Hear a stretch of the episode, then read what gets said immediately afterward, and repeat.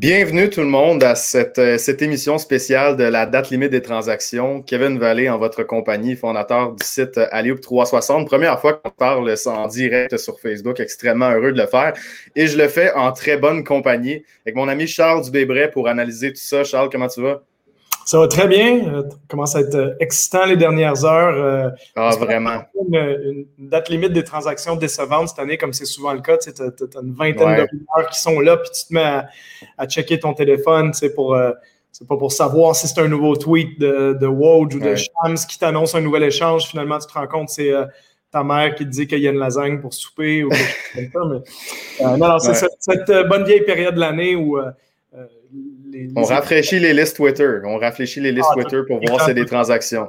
exactement. Ben écoute, c'est c'est le beau temps de l'année pour ça, pour euh, l'analyse des, mouvements de personnel au basket. Puis il fait beau, c'est le printemps. Je ne sais pas chez toi, chez nous, il fait très beau. J'ai joué au basket dehors pour la première fois aujourd'hui. J'arrive d'une course au bord du lac Ontario. Euh, il doit faire 10 degrés dehors euh, sur le soleil couchant. C'était génial. Donc, je suis prêt à analyser quelques échanges en espérant qu'il y en ait dans les prochains jours pour que ce ne soit pas juste de la fumée avec pas de feu derrière. Ben exactement. Puis en, parler de, en, parlant de fumée et de feu, ben le gros dossier, c'est Carl Larry. Ça va être une grosse partie de notre, de notre direct ce soir. En avant-match, euh, il y a des gens qui nous regardent qui ne sont pas nécessairement encore euh, à l'affût de vraiment comment ça fonctionne précisément la date limite des transactions, les transactions, euh, le cap salarial, puis les règles salariales justement qu'il y a. Donc, on voulait faire un petit avant-match parce que même pour les amateurs, disons, moyens, ceux qui suivent ça beaucoup, il y a certains trucs qu'on peut, voir puis dont on discute tout le temps qui sont extrêmement importants à prendre en compte. Il y a notamment la, règle du 125% dont on va parler avec Carl Laurie. Donc, je te laisse un peu y aller. C'est toi qui m'avais proposé de faire ça.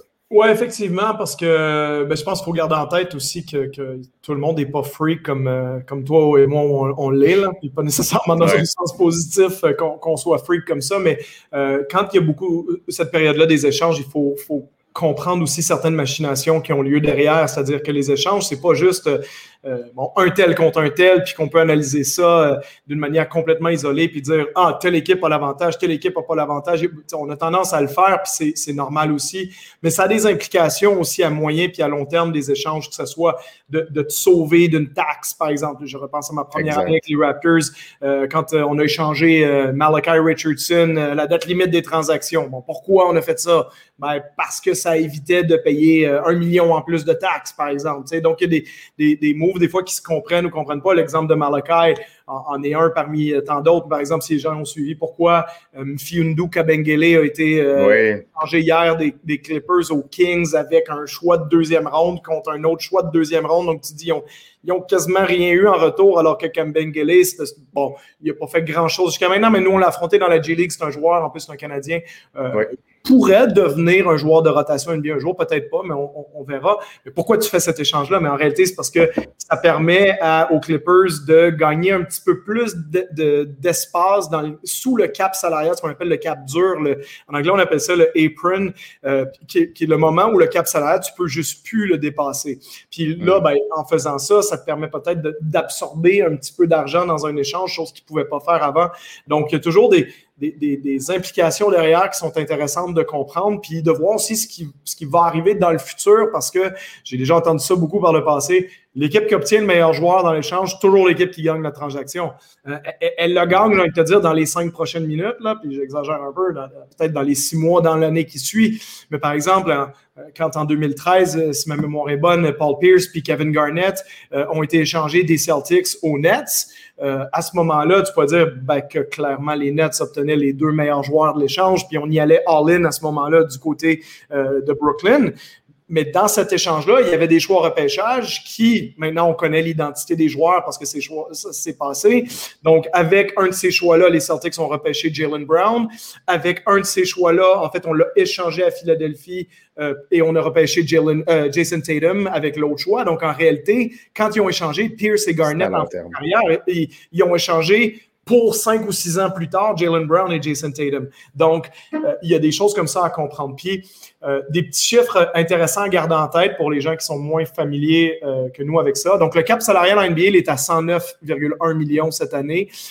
c'est un cap qu'on appelle un cap mou. C'est pas comme dans d'autres sports où le cap est dur. C'est un cap mou. On peut le dépasser moyennant certaines règles, c'est-à-dire soit pour resigner ses propres agents libres, ce qu'on appelle avoir les droits à Larry Bird, les Bird Rights sur un joueur. Donc, tu si tu veux re-signer ton propre joueur, tu as le droit de dépasser la, limite. Si tu veux signer un joueur de notre équipe, tu ne peux pas le faire. Donc, c'est pour ça que. C'est le cas avec Kyle Lowry, on va en parler plus tard, mais c'est vraiment ça qui est important parce que, en théorie, on pourrait dire que Kyle Lowry peut quitter cet été. Mais dans les faits, s'il quitte cet été les Raptors, euh, le montant d'argent qu'il va obtenir d'une autre formation, surtout si c'est une aspirante, on ne peut pas lui donner un 30 millions de dollars, même si ce ne sera pas exactement ça, mais on ne peut pas lui donner une grosse, une grosse somme d'argent. Donc, c'est ça qui va être intéressant, tu sais, d'un mm. dossier à l'autre, de voir, euh, de voir Exactement, parce que ça change. Les implications ça change, c'est ça, la perspective des gens sur, différents agents libres. Parce que, par exemple, l'été dernier, Sergi Baca, ça a surpris beaucoup de monde qu'il a signé pour seulement 9 millions et demi. Alors qu'en termes de pure performance, Serge aurait probablement mérité quelque part 15, 16, 17 dans, dans, ces eaux-là. Sauf que pourquoi il signe pour 9,5 puis la plus grosse offre qu'il y avait, c'était à Toronto pour 12, mais c'était seulement sur un an.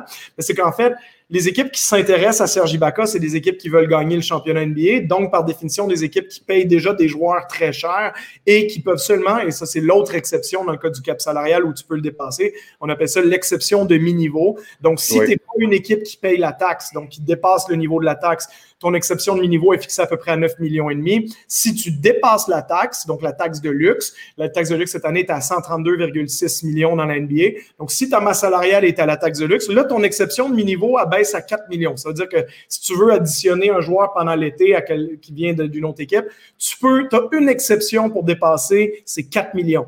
Et quand tu es une équipe qui est au-dessus du 4, mais en dessous de la taxe, ton exception, elle devient 9,5. Donc, ça veut dire, par exemple, les Sixers, s'ils veulent offrir un contrat à Carl Lowry cet été, 9,5. C'est ce qu'ils peuvent lui donner. Les seuls qui peuvent lui donner le plus, c'est les Raptors, parce qu'il appartient, en tout cas, à l'heure actuelle, encore aux Raptors, ou alors les équipes qui ont de la place dans le cap salarial. Miami fait partie d'ailleurs de ces équipes-là.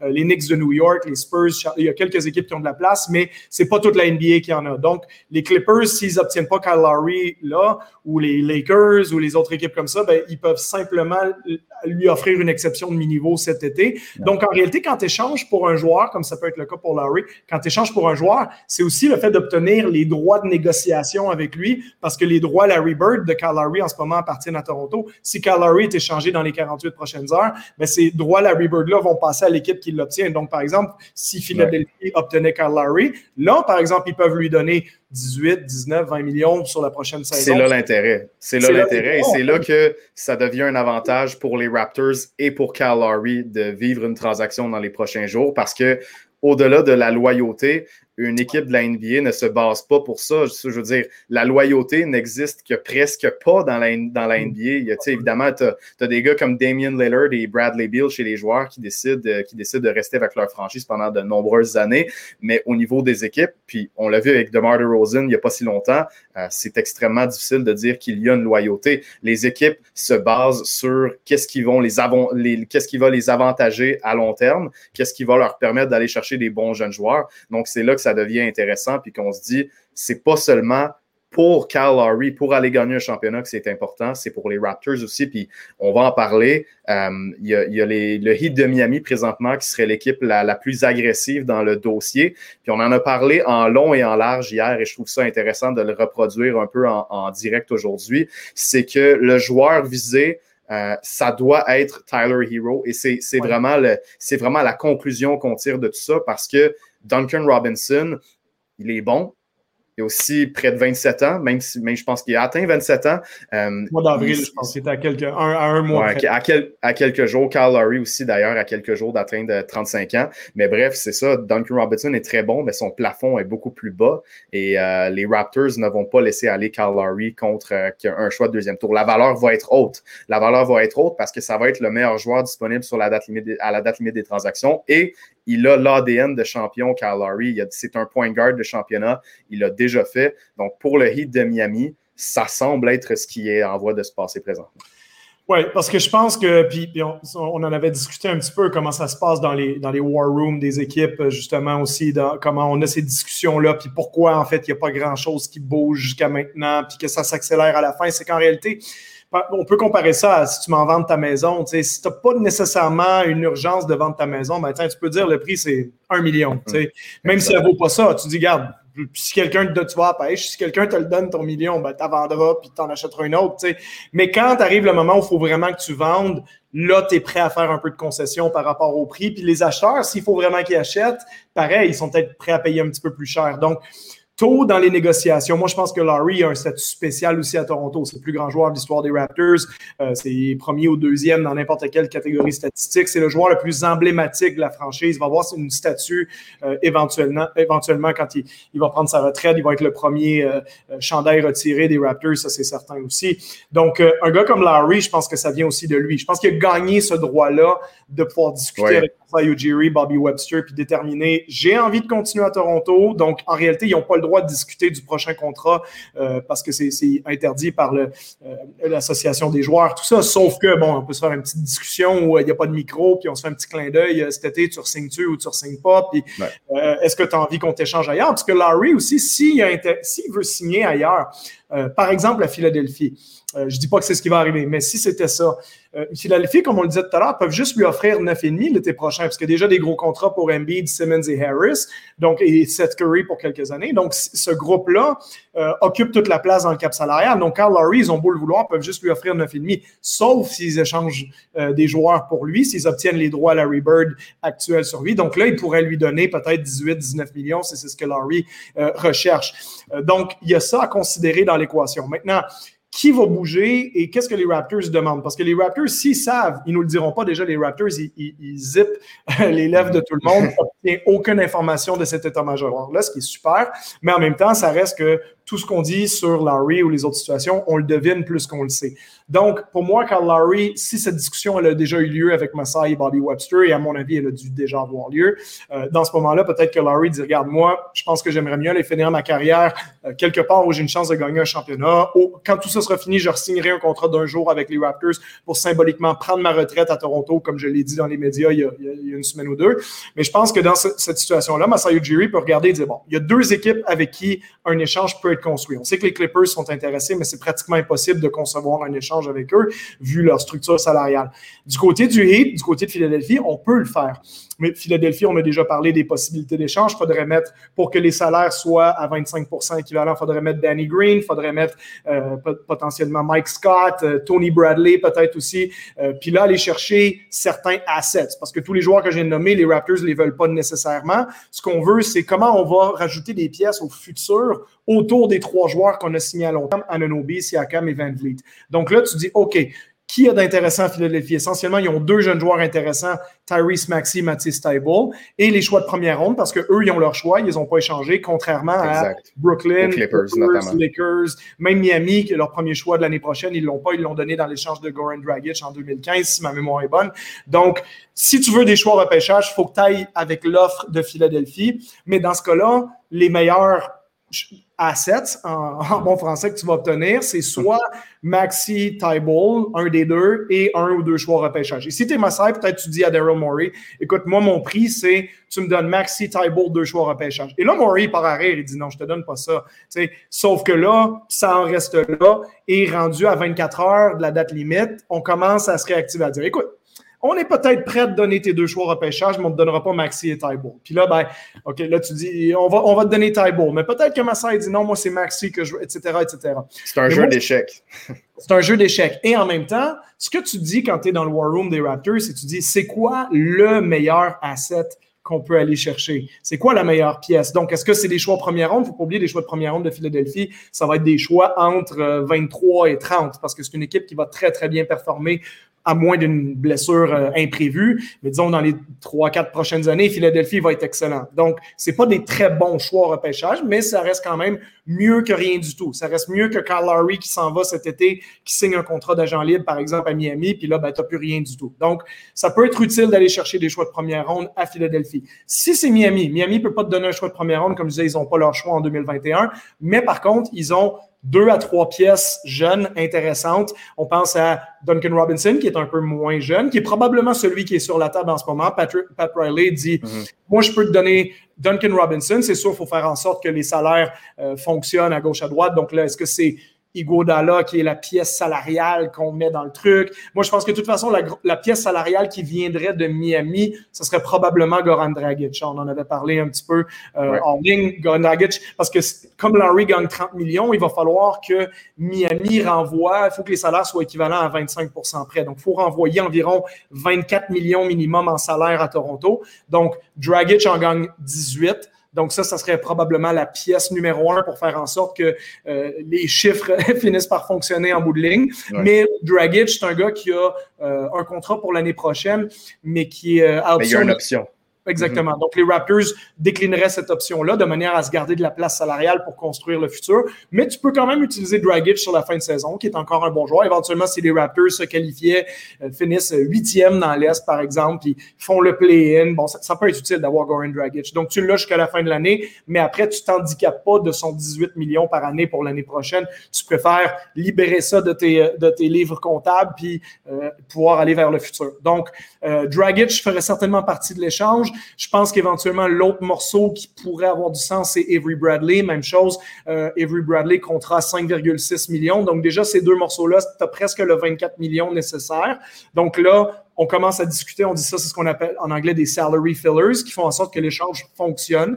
Bradley, même chose, sous contrat l'année prochaine, mais à l'option de l'équipe. Donc les Raptors peuvent simplement décider de ne pas activer l'option et de ne pas s'encombrer de Bradley, mais il reste qu'à à 6 millions par année en fonction de ce qui se passe sur le marché. Ça peut aider c'est pas impossible qu'un Avery Bradley comme sixième, septième joueur puisse être une pièce utile. Donc ça, on va se garder cette liberté-là à Toronto un peu plus tard euh, de prendre la décision. Et là, c'est de dire, bon, mais là, quel vrai morceau tu nous donnes? Parce que ça, c'était juste pour que les salaires soient équivalents.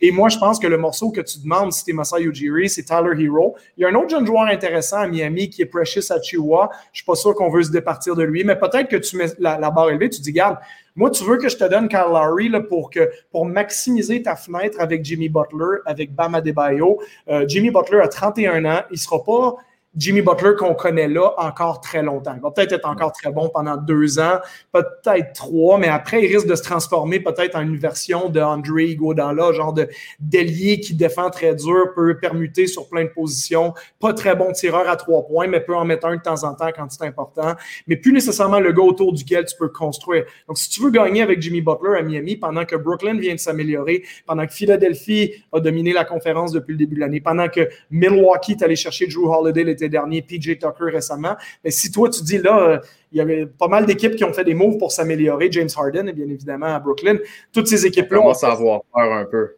Ben, c'est ça. Tu te dis, puis nous, on va-tu rien faire? On n'a pas eu un bon début de saison à Miami. Les choses se sont replacées. On sait qu'on a un bon niveau, on a un bon coach, on a une bonne culture. Mais là, tu te dis, hey, on peut ajouter Kyle Lowry. Mais là, le prix est élevé parce que Massai, lui, veut construire son futur. Puis il dit, il est bien le fun, là, ton Duncan Robinson. C'est un des deux, trois hmm. meilleurs tireurs à trois points de la Ligue. On ne remet pas ça en doute. Il a une certaine taille. C'est un gars qui va avoir 27 ans puis qui va être agent libre cet été. Donc, comme il va être agent libre, un, gars de son niveau, tu regardes les autres très bons shooters de la NBA euh, de son âge, ça gagne combien à peu près? Pas loin d'une quinzaine de millions par année, honnêtement. Donc, ça veut dire que tu vas être obligé de donner. Tu vas avoir Duncan Robinson jusqu'à la fin de l'année. Tu n'as pas de premier choix repêchage parce que, comme je disais, Miami, ils ne l'ont pas. Puis tu es obligé de repayer Robinson 15 millions. Alors que Tyler Hero, il est né en l'an 2000. Ça nous commence à nous faire apparaître. Euh, il a pas mon âge, en fait, Tyler Hero. Il, est plus vieux que moi, Tyler Hero. Il est plus vieux que toi. C'est pour ça qu'il gagne plus. C'est encore à peu près un an pour le.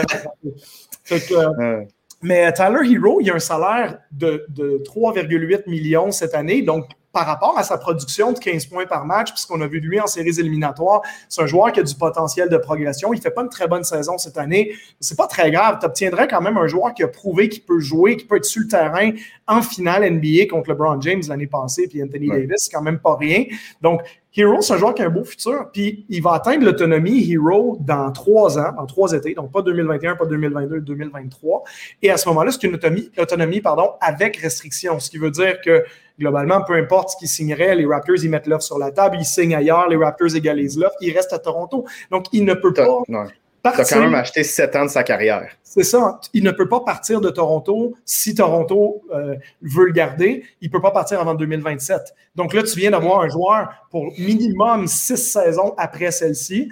Donc, euh, mm-hmm. six saisons et demie. C'est un joueur qui euh, pourrait très bien cadrer dans le système des Raptors. Mais Pat Riley n'est pas fou. Il le sait que Tyler Hero, c'est son, son, joyau de jeunes joueurs. Que, où est-ce que, qu'est-ce que tu en fais? Mais est-ce que Hero n'est pas trop jeune aussi? En disant, ben, le temps que Hero devienne très bon, ça ne sera plus vraiment l'équipe de Jimmy Butler. Mm. Donc, est-ce qu'on veut se garder la possibilité d'avoir une équipe dans 4-5 ans construite autour de Hero et Adebayo? Et si on donne Hero, on sacrifie ça pour Larry, on sacrifie un peu du futur pour notre présent.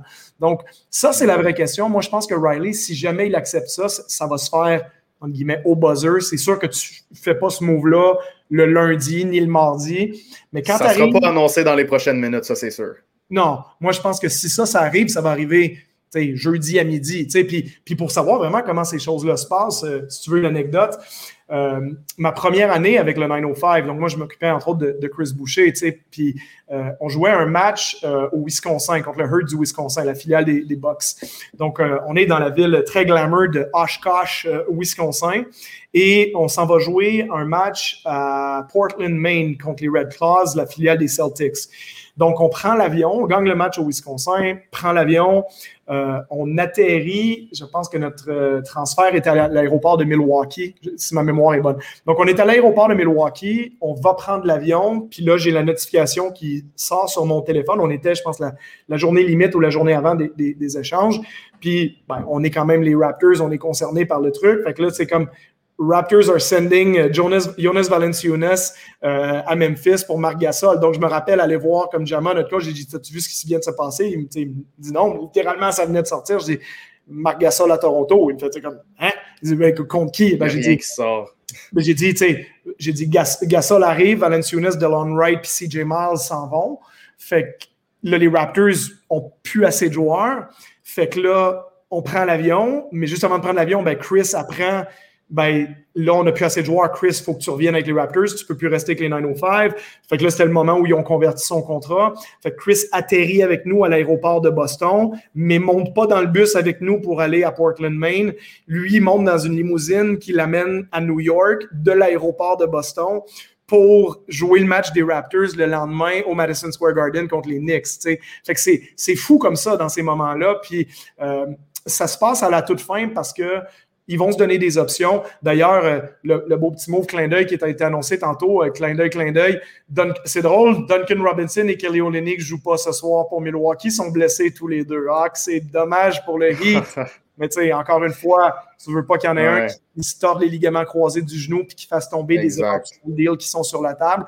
Donc, je pense qu'il y a des choses qui sont sur la table en ce moment, mais je pense que si tu es Massai, si tu vends, si tu es vendeur hein, puis que tu échanges Kyle Lowry, tu le fais à tes termes à toi. Puis je pense qu'en bout de ligne, entre Hero, Duncan Robinson, Tyrese Maxey, Matisse Tybalt, les choix de repêchage de, Philadelphie, moi, je pense que dans cinq ans, le meilleur joueur de tout ce que je viens de te nommer là, ça va être Tyler Hero. Puis ça, je pense que les, Raptors ont dû se le dire, puis de dire, nous, si c'est pas Tyler Hero, ben Larry, on, on va considérer d'autres offres à 14h58. Puis si à un moment donné, euh, tu as l'impression que euh, si jamais Daryl Morey se dit ben non, il faut que je fasse quelque chose, Daryl Morey augmente son offre jeudi matin. Mhm. Peut-être que euh, Masseur Jury va dire attends une minute, va prendre l'autre téléphone, il va appeler Pat Riley, il va dire finalement j'ai eu mes deux premiers choix au repêchage que je voulais, plus Tyrese Maxey puis Ty Bull. Si tu me donnes Hero, je fais l'échange avec toi. Si tu me donnes pas Hero, oublie ça, Duncan Robinson, je le fais avec Philadelphie. c'est pour ça que ces choses-là se règlent souvent pas loin du buzzer.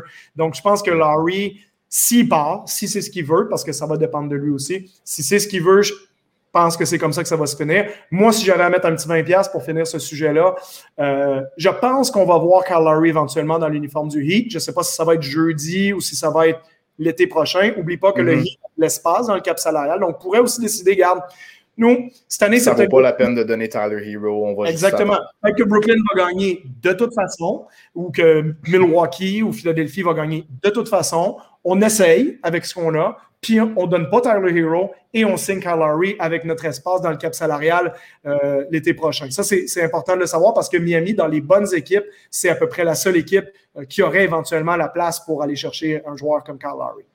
Oui, exactement. Puis euh, quand tu regardes les, options des Raptors aussi, il y a peut-être certaines personnes qui vont se dire c'est cher, c'est cher. Tyrese Maxey, Matty Stiebel, deux choix de premier tour, euh, le package avec Tyler Hero, même Goran Dragic, mais entendons-nous, Calgary fait euh, pas mal, je ne veux pas dire tout, mais fait beaucoup de choses mieux que Goran Dragic, que ce soit euh, au niveau des points, des tirs de trois points, défensivement, la culture. Goran Dragic est souvent blessé. Ça peut sembler comme beaucoup, mais ces équipes-là vont être, euh, vont être un peu désespérées probablement de, de, conclure une transaction, surtout Philadelphie. Daryl Morey n'a pas peur de, de, conclure des transactions en pleine saison. Oui. Donc, c'est très possible qu'il qu décide de, de, conclure cette transaction-là, d'aller chercher Kyle Lowry, puis de donner beaucoup parce qu'on va vraiment vouloir gagner le championnat en 2021. Dans, de nos jours, les championnats ne sont pas gagnés en développant des joueurs. C'est en signant des joueurs vedettes et c'est en échangeant pour des joueurs vedettes. Donc, c'est pour cette raison-là que le prix est aussi haut parce que même au début, quand on en parlait, on, se disait que c'était pas un, un, prix comme ça qui allait sortir. Mais plus les semaines ont avancé, plus on a réalisé que Laurie, ce serait plus un package avec beaucoup de jeunes et non simplement un salary dump. Donc, euh, c'est tout, ben, toutes ces raisons-là qui font ça. Puis ça donne l'impression que le prix est cher, mais en même temps, Goran Dragic, euh, je veux dire, si tu as Lowry, tu n'as plus besoin de Goran Dragic. Ben, exactement. Donc, c'est vraiment l'écart entre Tyler Hero. En fait, c'est l'écart entre Dragic et Laurie que tu dois payer chez le Heat de Miami. Puis, oui. euh, Dragic, à la limite, c'est juste, c'est un contrat dans cette transaction-là. Oui, oui, tu le perds sur papier, mais tu sais que les Raptors ne vont pas en bénéficier à long terme. Donc, au final, c'est Tyler Hero la pièce. Et euh, comme tu l'as mentionné, il y a un beau potentiel. Il sera peut-être jamais un gars numéro un ou un gars numéro deux, mais le Heat voit sa fenêtre d'opportunité présentement puis se dit il faut que il faut qu'on en profite présentement. Puis Tyler Hero, c'est pas cette fenêtre d'opportunité-là qu'il, qu'il, qu'il, à, à qui il convient. Puis on peut pousser encore plus loin. Si tu as Kyle Lowry et Jimmy Butler, qu'est-ce que tu donnes comme rôle à Tyler Hero? Tu bénéficies plus d'avoir Duncan Robinson qui peut catch and shoot et qui tire extrêmement bien la ligne de trois points, qui est vraiment un bon complément à des gars qui ont besoin du ballon entre les mains et Bama Debayo. Donc, des deux côtés, cette transaction-là euh, a du sens. Maintenant, comme tu l'as dit, c'est de voir si Pat Riley va craquer, s'il va dire oh, on attend l'été prochain, mais c'est aussi s'il dit on attend l'été prochain, et que Kyle Lowry décide de signer avec, euh, fait, d'être échangé aux Sixers et qu'il signe un contrat, ben, tu l'as perdu. Donc, mm. tu joues avec le feu. Tu joues vraiment avec le feu. C'est pour ça que c'est intéressant, ce dossier. La, la, la, question aussi, puis les, les, autres éléments qui peuvent jouer dans l'équation, parce que rappelle-toi un peu quand Kawhi Leonard avait demandé un échange à, Los Angeles à partir de San Antonio, puis euh, potentiellement, on comprenait que ça voulait dire aux Lakers à ce moment-là, puis les Lakers avaient finalement ouais. décidé de pas faire l'échange parce qu'ils ont, ils ont, ils ont, roulé les dés puis on dit on va le signer l'été prochain. Tu sais, puis euh, les, les, Lakers avaient une certaine confiance aussi qu'ils allaient être capables de signer Paul George avant qu'il ressigne son contrat à Oklahoma City. Finalement, rien de tout ça est arrivé pour eux. Donc, bon, la, la suite des choses s'est bien passée parce qu'ils ont tenu Anthony Davis, mais il reste que des fois, c'est risqué de dire ben on va le laisser sur le marché des agents libres. Après, il faut quand même considérer que Kyle Lowry, un de ses meilleurs amis, c'est Jimmy Butler. Donc, oui. quand on entend dire qu'il veut aller à Miami, c'est aussi parce qu'il veut rejoindre. C'est sûr que Philadelphie, c'est sa ville natale. Après, ça ne veut pas nécessairement dire grand-chose parce que ce n'est pas tous les joueurs qui veulent à tout prix jouer dans leur ville natale. Ça, ça, implique aussi beaucoup de distractions, beaucoup de gens qui te demandent des billets à gauche puis à droite. Puis, tu es, sollicité de toutes parts. Il y en a qui veulent même se tenir loin de ça. Je ne dis pas que c'est le cas de Lowry, mais je ne dis pas que c'est une évidence qu'il veut absolument jouer pour les 76ers. Je pense que s'il avait à faire la liste des équipes de la Ligue, les Sixers seraient probablement dans son top 3. Mais je pense pas que parce que c'est sa ville natale, il a plus envie de jouer là qu'aller jouer à Miami. Disons que le, le, climat de Philadelphie, je sais pas si t'es allé, mais il n'est pas tout à fait similaire oui. à Miami non plus. Puis Carl Lowry, oui. pour ceux qui ne le savent pas, il y en a sûrement plein qui nous écoutent qui le savent, mais Carl Lowry, son, son, occupation favorite à l'extérieur des Raptors puis sa famille, c'est jouer au golf. Genre, Carl Lowry, aujourd'hui, il l'avait dit aux journalistes, il est allé jouer 36 trous là, entre, la game de Houston puis la game de demain. Donc, tu sais, Carl Lowry, c'est un, un, fou de golf. Il ne voyage mm -hmm. jamais un, un, dans un avion des Raptors sans son sac de golf. Il, il, il, passe tous les jours où il est off à jouer au golf. Donc, il n'y a pas grand meilleur endroit aux États-Unis pour jouer au golf que la Floride. Il y a des amateurs de golf qui se connaissent mieux que moi, mais donc tu peux jouer 12 mois par année puis il y a des terrains de golf partout. Ouais. Fait que, tu sais, lui, en ce moment, je pense qu'il n'est pas trop déçu d'être à Tampa pour ça, parce qu'il joue au golf tout le temps. Puis d'être à Miami, ben, ça lui permet de combiner jouer dans une équipe où, où son, son, QI va avec le QI de l'équipe.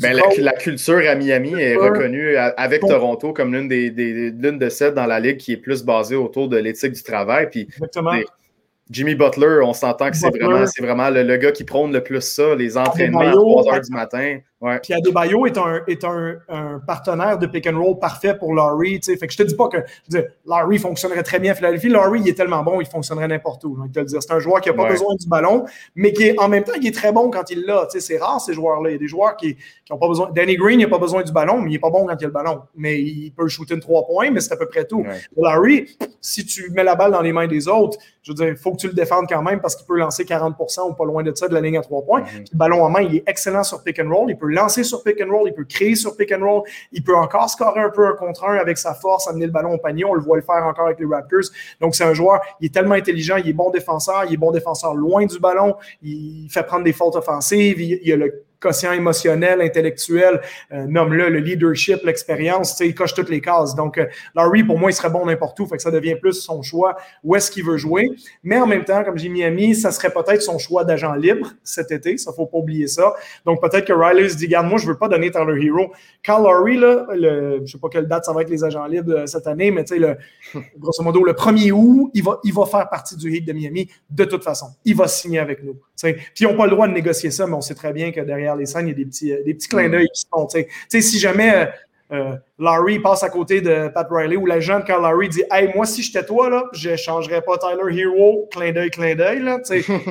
on, on sait, théoriquement, tu n'as pas dit Carl Larry va signer à Miami, mais sais, on sait ce que ça Et veut Carl dire. Lowry a le droit de bloquer une transaction aux Sixers s'il le veut.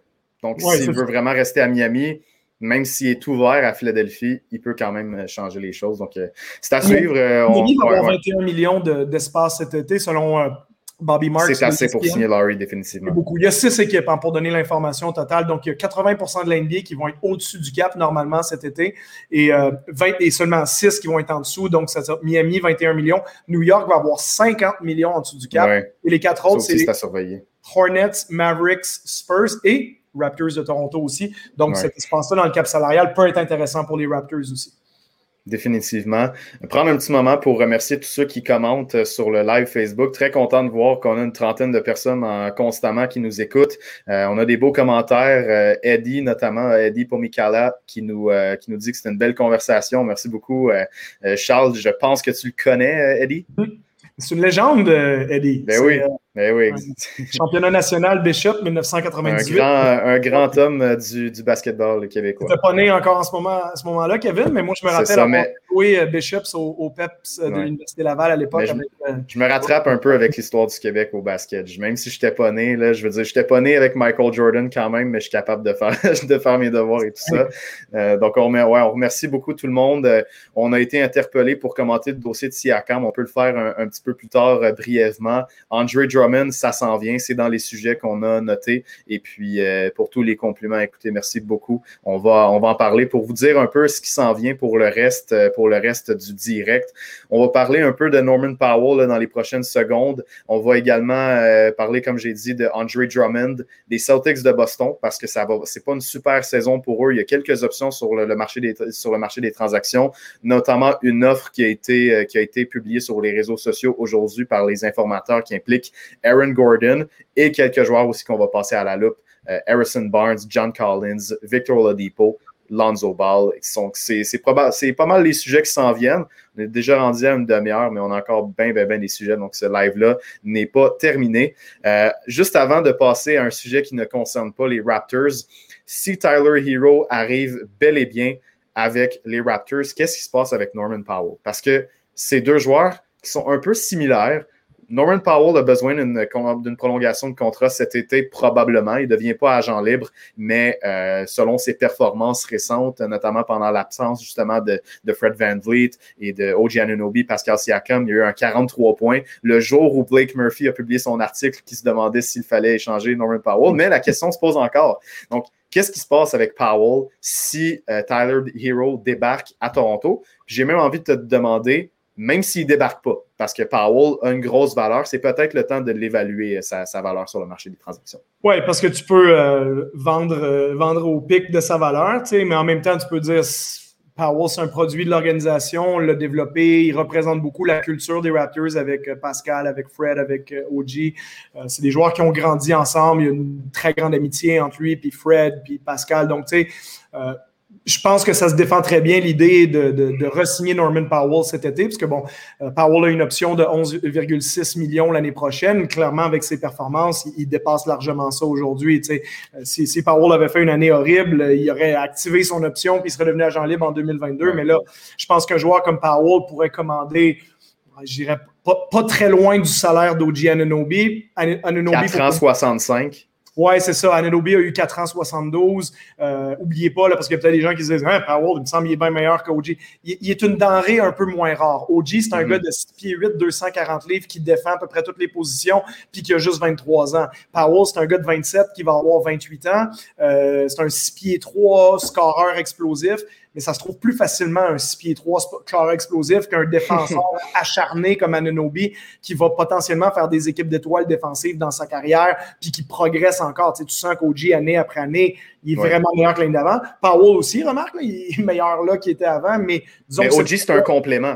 Tu, le mets dans un alignement partant avec des joueurs plus offensifs, puis il va, avoir, il va réussir à avoir son impact, peu importe ce qui se passe. Il a un impact défensif, euh, autant, autant en défense, donc sur un gars, mais aussi, euh, aussi pour aider quand il y a, mettons, un, joueur qui coupe vers le, vers, le panier.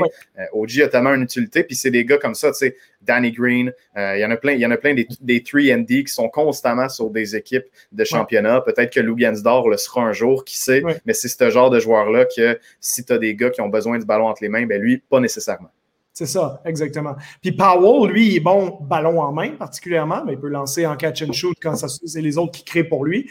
Mais on le voit qu'il est capable de créer des choses avec sa vitesse, ses qualités athlétiques. C'est pas le meilleur passeur, il a tendance à perdre le ballon un petit peu trop, mais au-delà de ça, là, je, je, je, je lui cherche des poux un peu, mais c'est juste pour dire, c'est pour ça aussi que Norman Powell, normalement, obtiendra pas un contrat non plus de 22-23 millions parce qu'il fait des belles stats en ce moment. il y a aussi mm-hmm. certaines limites. C'est pas un défenseur exceptionnel, c'est pas un joueur qui a une taille exceptionnelle. Euh, c'est plus, comme tu disais, un joueur qui complémente bien un groupe. Mais cela étant dit, comme je dis, moi, je, je serais je trouve que ce serait bien de le garder à Toronto pour le, futur. Tu sais, un, un, noyau constitué de Van Vliet en 1, Powell en 2, Anunobi Siakam sur les postes de Si tu trouves un mhm. bon 5 pour jouer avec ces quatre joueurs-là, tu as une très, très belle équipe à Toronto. Donc, je, je, pense que ça me serait même bien pour les Raptors de re-signer Powell, comme tu disais, 4 ans, 65 millions. C'est quelque chose qui, qui vaut. Et Hero coûte pas cher. Hero coûte pas cher. Donc, Hero, si tu te retrouves avec. Pas cher en 2023. C'est en 2023 qu'il va passer à la caisse. Fait que tu bénéficies du contrat recrue de Hero, ce qui, a, beaucoup de valeur. C'est pour ça que Hero, il a, il a autant de valeur, puisqu'on ne voudra pas nécessairement. Pourquoi le Heat, ils ont de l'espace dans le cap salarial? C'est parce que Tyler Hero, il gagne quasiment rien. Puis mm-hmm. Bama Debayo, il va commencer à gagner quelque chose bientôt. Tu sais que Bama Debayo, cette année, il est à 5 millions. À partir de l'année prochaine, il va être à 28. Puis c'est essentiel dans la construction des équipes de championnat d'avoir des joueurs qui surperforment sur leur contrat. Pense à Pascal Siakam l'année passée. Pascal Siakam, l'année du championnat, gagnait un million et demi. L'année passée, il en gagnait même pas tout à fait trois, si ma mémoire est bonne. Le gars, il finit deuxième équipe d'étoiles en NBA pour même pas 3 millions par année. Cette année, il est moins bon, puis il gagne 30 parce que son extension de contrat est, rentrée en jeu. Fait que, faut toujours que tu et, et, quand tu payes Pascal Siakam, un million et demi l'année du championnat, ben c'est ça qui te permet de payer Kawhi, puis Lowry, puis Gasol et compagnie, parce que tu as des joueurs qui surperforment largement par rapport au contrat de recrue. Imagine, le, pire de la NBA dans tout ça, c'est Luka Doncic, hein, qui est un des dix meilleurs joueurs de la Ligue, puis sur son contrat recrue, il je pense qu'il gagne à peu près de mémoire 6 ou 7 millions, alors qu'il performe comme au même niveau que les gars qui en gagnent 38, 39. Donc, euh, ça, faut garder ça en tête aussi avec Tyler Hero, puis c'est pour ça que je pense que Pat Riley ne veut pas nécessairement s'en départir si facilement que ça non plus, parce que là, mhm. euh, tu vas, ça veut dire que tu mets vraiment tous tes chips au milieu de la table, tous tes jetons sont là, tu dis, ben écoute, notre gars, c'est Kyle Lowry, notre espace de cap salarial va disparaître un peu parce qu'on va signer Lowry l'été prochain, puis ça va prendre une bonne partie de, l'espace qu'on avait. Donc, on n'a plus ce luxe-là d'avoir encore Hero, puis de, rajouter d'autres morceaux. Donc, peut-être, c'est pour ça que Riley, peut-être, il va jamais flancher, puis juste dire, on garde Hero, on signe Lowry pour 18 millions cet été, puis là, on a l'équipe qu'on veut, puis on verra ce que ça donne, puis on sacrifie un peu les quelques mois qui arrivent en espérant faire le mieux possible avec l'équipe actuelle. Donc, pour euh, finir la réponse à ta question, qu'est-ce qu'on fait avec Powell si Hero vient à Toronto? Ben, c'est sûr que là, ça peut impacter ce choix-là parce que Hero, ben, c'est quelqu'un qui éventuellement va être dans le 5 de départ des Raptors ou aspirerait à l'être. Puis, tu pourrais peut-être utiliser Powell comme monnaie d'échange pour aller chercher un joueur intérieur. Est-ce que, j'ai envie de dire, tu pousses le truc un peu plus loin, est-ce que tu construis pas un échange plus complexe pour essayer de soutirer peut-être Precious Achua à Miami? Puis, tu leur envoies Powell dans l'échange, mais là, c'est sûr que Powell et Achiuwa n'ont pas les mêmes genres de contrats, donc il faudrait rajouter des pièces, mais est-ce que, ou alors, Powell et Olenek ont des contrats qui se ressemblent? Est-ce que, euh, est-ce que, est-ce que Pat Riley, à la fin, il dit OK, je veux bien, je te donne euh, Hero, mais tu me donnes Powell en plus, puis on met Olenek dans l'échange. Euh, puis là, qu'est-ce que tu fais? Ben là, tu obtiendrais Olenek et Hero. Tu aurais ton titulaire en deux, titulaire en cinq. Euh, Olenek n'est pas phénoménal, mais c'est quand même un upgrade sur Aaron Baines, puis un joueur qui est dans un style très différent de Chris Boucher aussi, donc ils peuvent se complémenter en cinq. C'est un joueur intelligent qui, qui lance de loin, mais en même temps, si tu veux gagner tout de suite à Miami, tu es peut-être mieux de garder Olenek aussi parce que je ne sais pas à quel point Precious Achua est prêt à jouer ces minutes-là. Puis Olenek te donne une, une, carte un peu différente à jouer de, de, de Bam Adebayo. Lui, c'est un gars qui peut mhm. s'écarter à trois points, Olenek. Donc, euh, avant, il y avait Myers Leonard qui pouvait le faire avant ses, commentaires un peu idiots de la, semaine dernière. Mais puis, euh, puis qu'on l'envoie pas être euh, à Oklahoma City avant de voir si sa carrière NBA va vraiment se continuer après ça. Donc, parlant, parlant d'un qui, qui, a raté une belle occasion de se taire. Puis, mais bon, pas pour dire que Myers Leonard, c'était l'autre qui pouvait jouer ce rôle-là à Miami, d'être un 5 qui lance à trois points. Maintenant, il n'y a que Olenek qui peut faire ça. Donc, est-ce qu'on est prêt à s'en départir si on essaye de gagner cette année? Ça, c'est une autre question. Mais ça va être intriguant. Puis, on parlait, bon, peut-être de la possibilité d'impliquer Andrew Drummond. Andrew Drummond, il est complexe quelque part aussi parce que c'est un gars à, 28 millions, 28,7. Hein, Donc, tu sais, c'est échanger ces gros morceaux-là. Ça veut dire que Cleveland va falloir qu'il récupère au moins 23, 24 millions en salaire si on, échange Andrew Drummond. Donc, ça complexifie les choses un petit peu. Euh, moi, j'avais parlé d'Andrew Drummond. Si l'échange éventuellement se faisait avec Philadelphie, est-ce qu'il n'y a pas, euh, je ne sais pas, plutôt que Danny Green puis Mike Scott qui viennent à Toronto, est-ce qu'on pourrait pas euh, envoyer ces salaires-là vers Cleveland pour que le salaire de Drummond vienne à, à Toronto, puis peut-être qu'à Toronto, tu obtiens, je ne sais pas moi, André Drummond plus Tyrese Maxey plus deux choix au repêchage, par exemple. Euh, tu donnes Larry qui s'en va à Philadelphie, Green, puis euh, euh, Scott, puis peut-être Tony Bradley s'en vont à Cleveland. Puis là, tu sais, ça commence à avoir fait un échange qui a de la, valeur. La valeur d'Andre Drummond est presque inexistante. on en parle, ça risque d'être un rachat de contrat dans les prochains jours. Oui, je pense que oui aussi. si, tu, si tu veux aller chercher chez les Raptors, il faut que ça passe par une transaction, puis c'est probablement la seule façon que tu peux le faire. Puis tu aurais de la place pour le signer cet été à Toronto parce que mine de rien, Drummond va probablement être le seul bon joueur de centre disponible sur le marché des agents libres. Euh, les autres qui, sont dans la discussion, mais tu, ne les auras pas. Jared Allen, il est, avec restriction. Donc, lui, ils vont le re-signer à Cleveland, peu importe ce que Jared Allen ferait ailleurs. Euh, leur centre du futur, c'est Jared Allen. Euh, donc, je pense même pas que tu peux t'en approcher tant que ça. Il va signer là-bas. Mhm.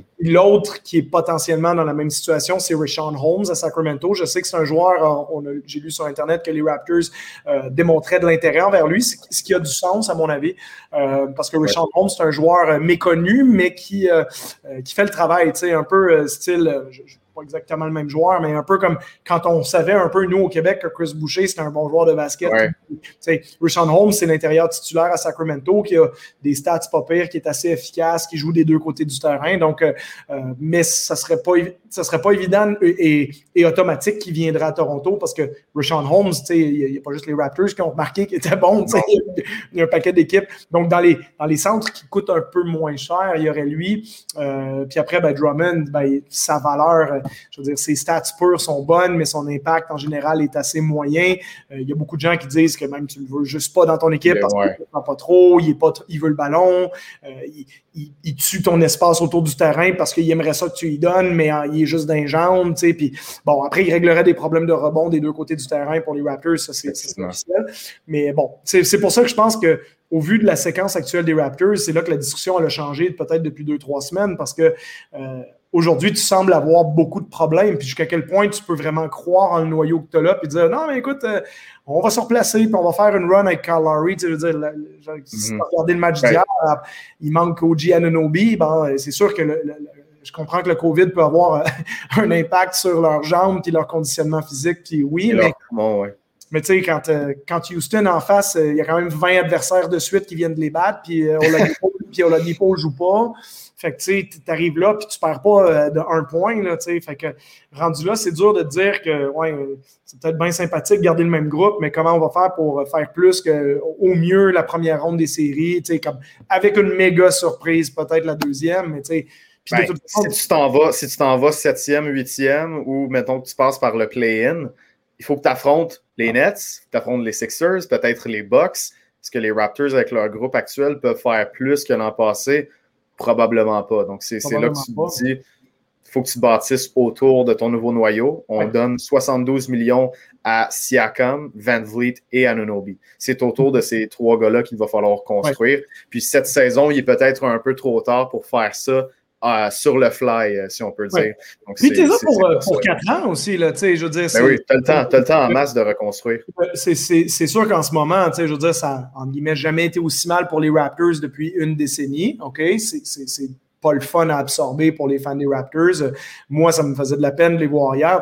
J'ai beau pu être dans l'organisation aujourd'hui, mais j'ai ben oui. une bague de championnat avec un logo des Raptors dessus. Là, ils vont toujours avoir une place spéciale dans mon cœur. J'ai énormément de, de, gens que j'adore dans cette organisation-là, à qui je ne souhaite pas les moments difficiles qu'ils qui vivent en ce moment. Donc, ça me, ça me, fait vraiment de la peine. Puis il y a des joueurs avec qui j'ai travaillé directement, euh, que ce soit Chris. bien entendu, avec le 905, mais je veux dire, j'ai fait quatre ou cinq workouts à aider Kyle Lowry, j'ai fait des, workouts à aider Fred Van Vliet, Norman Powell, Pascal Siakam, tu sais, je les ai tous déjà, j'ai des photos de, de Pascal et OG avec mes enfants dans leurs bras, puis tout ça, fait que tu sais, ça, ça, me fait mal de les voir dans l'état actuel, mais je reste conscient que ça, c'est juste pour cette année, à mon avis, parce qu'à partir de l'année prochaine, c'est pour ça qu'en quelque part, moi, qui, qui, suis un grand fan, puis j'adore Kyle Lowry, mais je serais content de le voir partir parce que je serais content de voir Larry à Miami, être heureux de finir sa carrière là-bas ou à Philadelphie, puis que, puis que nous, on peut se tourner la page puis dire, ben écoute, euh, dans le truc, on a récupéré euh, une ou deux pièces de plus parce que quand tu es une équipe comme Toronto, le meilleur agent libre que tu as attiré dans toute ta vie, c'est DeMarie Carroll. sais, littéralement, le meilleur agent libre qui a signé à Toronto, c'est lui je veux dire, puis on a eu de la difficulté à conserver des agents libres. On n'a pas conservé Kawhi, on n'a pas conservé Sergi Baca, on n'a pas conservé Marc Gasol. Pas parce que ces gens-là n'aiment pas Toronto, mais parce qu'ils aiment mieux aller quelque part d'autre. Los Angeles, c'est attirant pour les joueurs Miami. Je veux dire, la, météo n'est pas la même qu'ici à Toronto. Donc, euh, il y a des facteurs extérieurs qui jouent dans la tête de ces gars-là.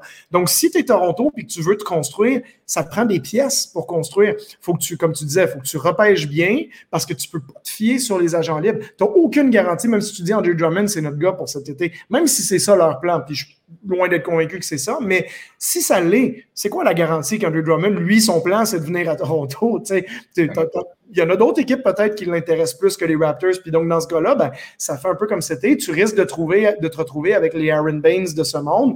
Euh, Chris, il fait tout ce qu'il peut, il est très bon dans son rôle, à mon avis, mais c'est juste qu'on a deux, deux, deux backups, entre guillemets, deux joueurs qui sont capables de. Ben, Chris fait une bien meilleure saison que Baines, mais ça serait mieux de voir. tu le veux sur le banc, tu le veux comme sixième homme. Ben comme, oui, tu peux jouer 28 minutes, un peu en 4, un peu en 5, mais ça te prend un intérieur solide pour démarrer les matchs. Ce que Serge Ibaka aurait été. Je pense qu'on pouvait se permettre de perdre Gasol, mais de perdre Ibaka, ça a été un peu plus compliqué pour les Raptors. Puis là, on voit bien comment c'est dur à remplacer, puis comment ça fait perdre un peu de, en, langage un peu plus jeune que l'âge que j'ai aujourd'hui, mais ça fait perdre du swag aux Raptors. Tu sais, que les, les, Raptors, ils n'ont plus de swag en ce moment sur le terrain, ils font peur à personne. Tu sais. Les gens les respectent, ils trouvent bon Carl Lowry puis Fred Van Vliet, mais ils disent c'est bon, vous faites 5 pieds 2, toi et deux. Là. Ils, ils intimident plus du tout l'adversaire avec leur culture comme ils le faisaient quand il y avait Ibaka, quand il y avait Gasol. Donc, il va falloir recréer ça. Il ne faut pas oublier comment on les a eus, ces joueurs-là. Ben, Gasol, on a donné des pièces. On a donné Jonas Valanciunas, donc un choix repêchage, un gars qu'on avait repêché. Delon Wright, qui a été un premier choix repêchage des Raptors. CJ Miles. Donc, Miles, avait été acquis autrement, mais disons, Valanciunas et Wright, c'est des choix de première ronde, donc on les a donnés dans l'échange. Quand on, a on est allé chercher Kawhi Leonard, qu'est-ce qu'on a donné? Ben, on a donné Jakob Poeltl, choix de première ronde. On a donné euh, DeMar DeRozan, choix de première ronde. On a donné un choix de, de première ronde futur qui est devenu Keldon Johnson. Euh, d'ailleurs, si tu regardes le match. très bon. Ben, si tu regardes le match des Spurs, tu as trois premiers choix de repêchage des Raptors sur le terrain. Il y en a un qui était repêché à San Antonio, mais c'était le choix des Raptors. Mais tu sais, tu te dis, OK, ben pour avoir Kawhi, ça a pris trois choix de première ronde, ben avoir lui et Danny Green. Ça a pris deux choix de première ronde pour obtenir Marc Gasol, Valanciunas puis Wright. Euh, donc, quand, puis Calary, ça a pris un choix de première ronde qui a donné Steven Adams à Oklahoma City. Donc, euh, dans cet échange-là. Donc, quand tu, regardes ça, tu te dis, ben, en fait, on a construit une équipe de championnat en repêchant bien ou en donnant des choix repêchables, donc en donnant des pièces pour des joueurs qui sont devenus très bons, des joueurs aussi qu'on a développés, parce que Siakam est un choix de première euh, ronde, euh, Anunobi est un choix de première ronde, Van Vliet c'est un joueur undrafted, mais qu'on a réussi à développer. Euh, Norman Powell, c'est un choix de deuxième ronde. Donc, tu sais, c'est des, Donc là, il faut aller en chercher des choix repêchage pour qu'on repêche en espérant que peut-être un jour, Malachi Flynn sera ça. On verra ce que ça donne. C'est encore beaucoup trop tôt pour juger Malachi. Mais tu sais, qui va être repêché cette année par les Raptors? Puis, est-ce que, est-ce que, tu sais, avec un peu de chance, peut-être c'est mieux de les rater, les séries. Puis là, c'est les balles de ping-pong vers de puis tu repêches top 5, puis tu vas chercher euh, un de la gang entre Cunningham, Kuminga, Green, Mobley ou euh, euh, il y en a un que j'ai oublié, Suggs. Si tu vas chercher un des cinq gros morceaux du repêchage, ça arrive des fois, ça, tu sais, que tu es chanceux. Fait que, Evan Mobley serait très beau dans un chandail des Raptors à la position de 5. Ça, ça c'est clair. Oui, ça, c'est sûr. Puis, tu sais, c'est ça. Donc, mais plus tu vas avoir des choix repêchage, donc c'est pour ça que Larry, en plupart, si tu le donnes, ben, tu te prépares à obtenir en retour des pièces des, morceaux que tu peux mettre dans le, dans le Blender Raptors, le système de, développement de joueurs qui est probablement le meilleur de la NBA. Puis je suis bien placé pour en parler parce que j'en ai fait partie pendant deux ans, là, mais je l'ai vu de proche. Tu sais, je dis pas ça parce que j'en c'était parce que j'étais là. N'inquiète-toi pas, mais c'est plus, c'est plus dans le sens que j'en ai été témoin devant mes yeux. Je, je les ai fait les workouts avec les joueurs, puis j'ai vu comment c'est pris au sérieux, puis comment c'est bien fait. Puis c'est pas un hasard que tous ces gars-là progressent à un rythme qui n'est pas vu nécessairement ailleurs dans la NBA. Euh, je ne dis pas qu'il n'y a pas trois, quatre autres équipes qui le font, mais il n'y en a pas 30 qui font ça. Donc là, maintenant, c'est qui les prochaines pièces qu'on met dans ce blender-là? Puis ça prend des choix repêchage pour le faire, puis ça prend des, des jeunes joueurs. Qu'est-ce que ça donnerait, mettons, Tyrese Maxey dans le Blender Raptors ou euh, Matisse dans le Blender Raptors, euh, etc., etc. Tyler Hero, forcément. Donc, c'est ça qu'il faut qu'on garde en tête. Puis Larry, ben, autant qu'il aille bien finir sa carrière ailleurs, plutôt que ce qu'on voit l'équipe actuelle des Raptors, que oui, quand ça va bien, ça va bien, mais on sait très bien que cette équipe-là a un plafond qui est probablement la deuxième. Il ne faut pas tomber dans les sentiments. C'est ça l'erreur. Il ne faut pas tomber dans les sentiments et se dire bon, mais Carl Lowry mérite de terminer sa carrière à Toronto. On veut que ça termine en compte de fait. Mais c'est pas comme ça que ça fonctionne dans la NBA. Il ne faut pas trop que tu te fasses, euh, faut pas trop que tu te fasses influencer parce que sinon DeMar DeRozan n'aurait jamais quitté Toronto. Exactement. Euh, ben c'est ça, c'est pas.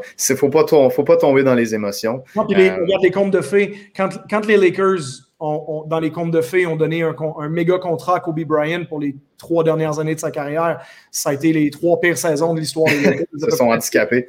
C'est ça. Puis peut-être le bénéfice qu'ils ont eu là-dedans, c'était de passer un message aux superstars de la Ligue en voulant dire, genre, regardez comment nous, on prend soin de nos stars. Donc, c'était un petit peu à LeBron James, puis au futur Anthony Davis de ce monde, de genre, venez à Los Angeles, vous voyez comment on prend soin de vous. Ça, je peux le comprendre, c'est un move de, de PR, en quelque part, qui était très bien fait de la part des Lakers.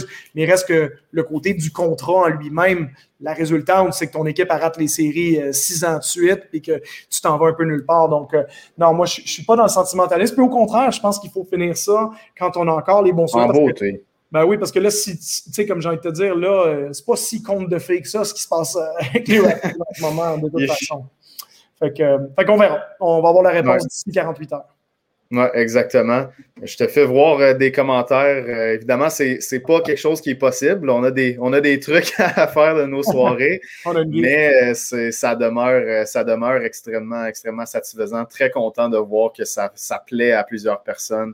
Donc, merci beaucoup pour les beaux commentaires on, a fait le tour des Raptors. On peut passer maintenant. Ah, c'est pas une Guinness que je bois, hein. c'est du, du, Coke euh, zéro. Il y a peut-être ah. des gens qui se demandent, ils se disent, euh, ils tankent sa Guinness en même temps, mais non. C'est ça, c'est ça. Non, moi, je suis sur mon verre d'eau, donc euh, pas de trouble. Les deux, on, les deux, on est complètement sobre. On va pas avoir.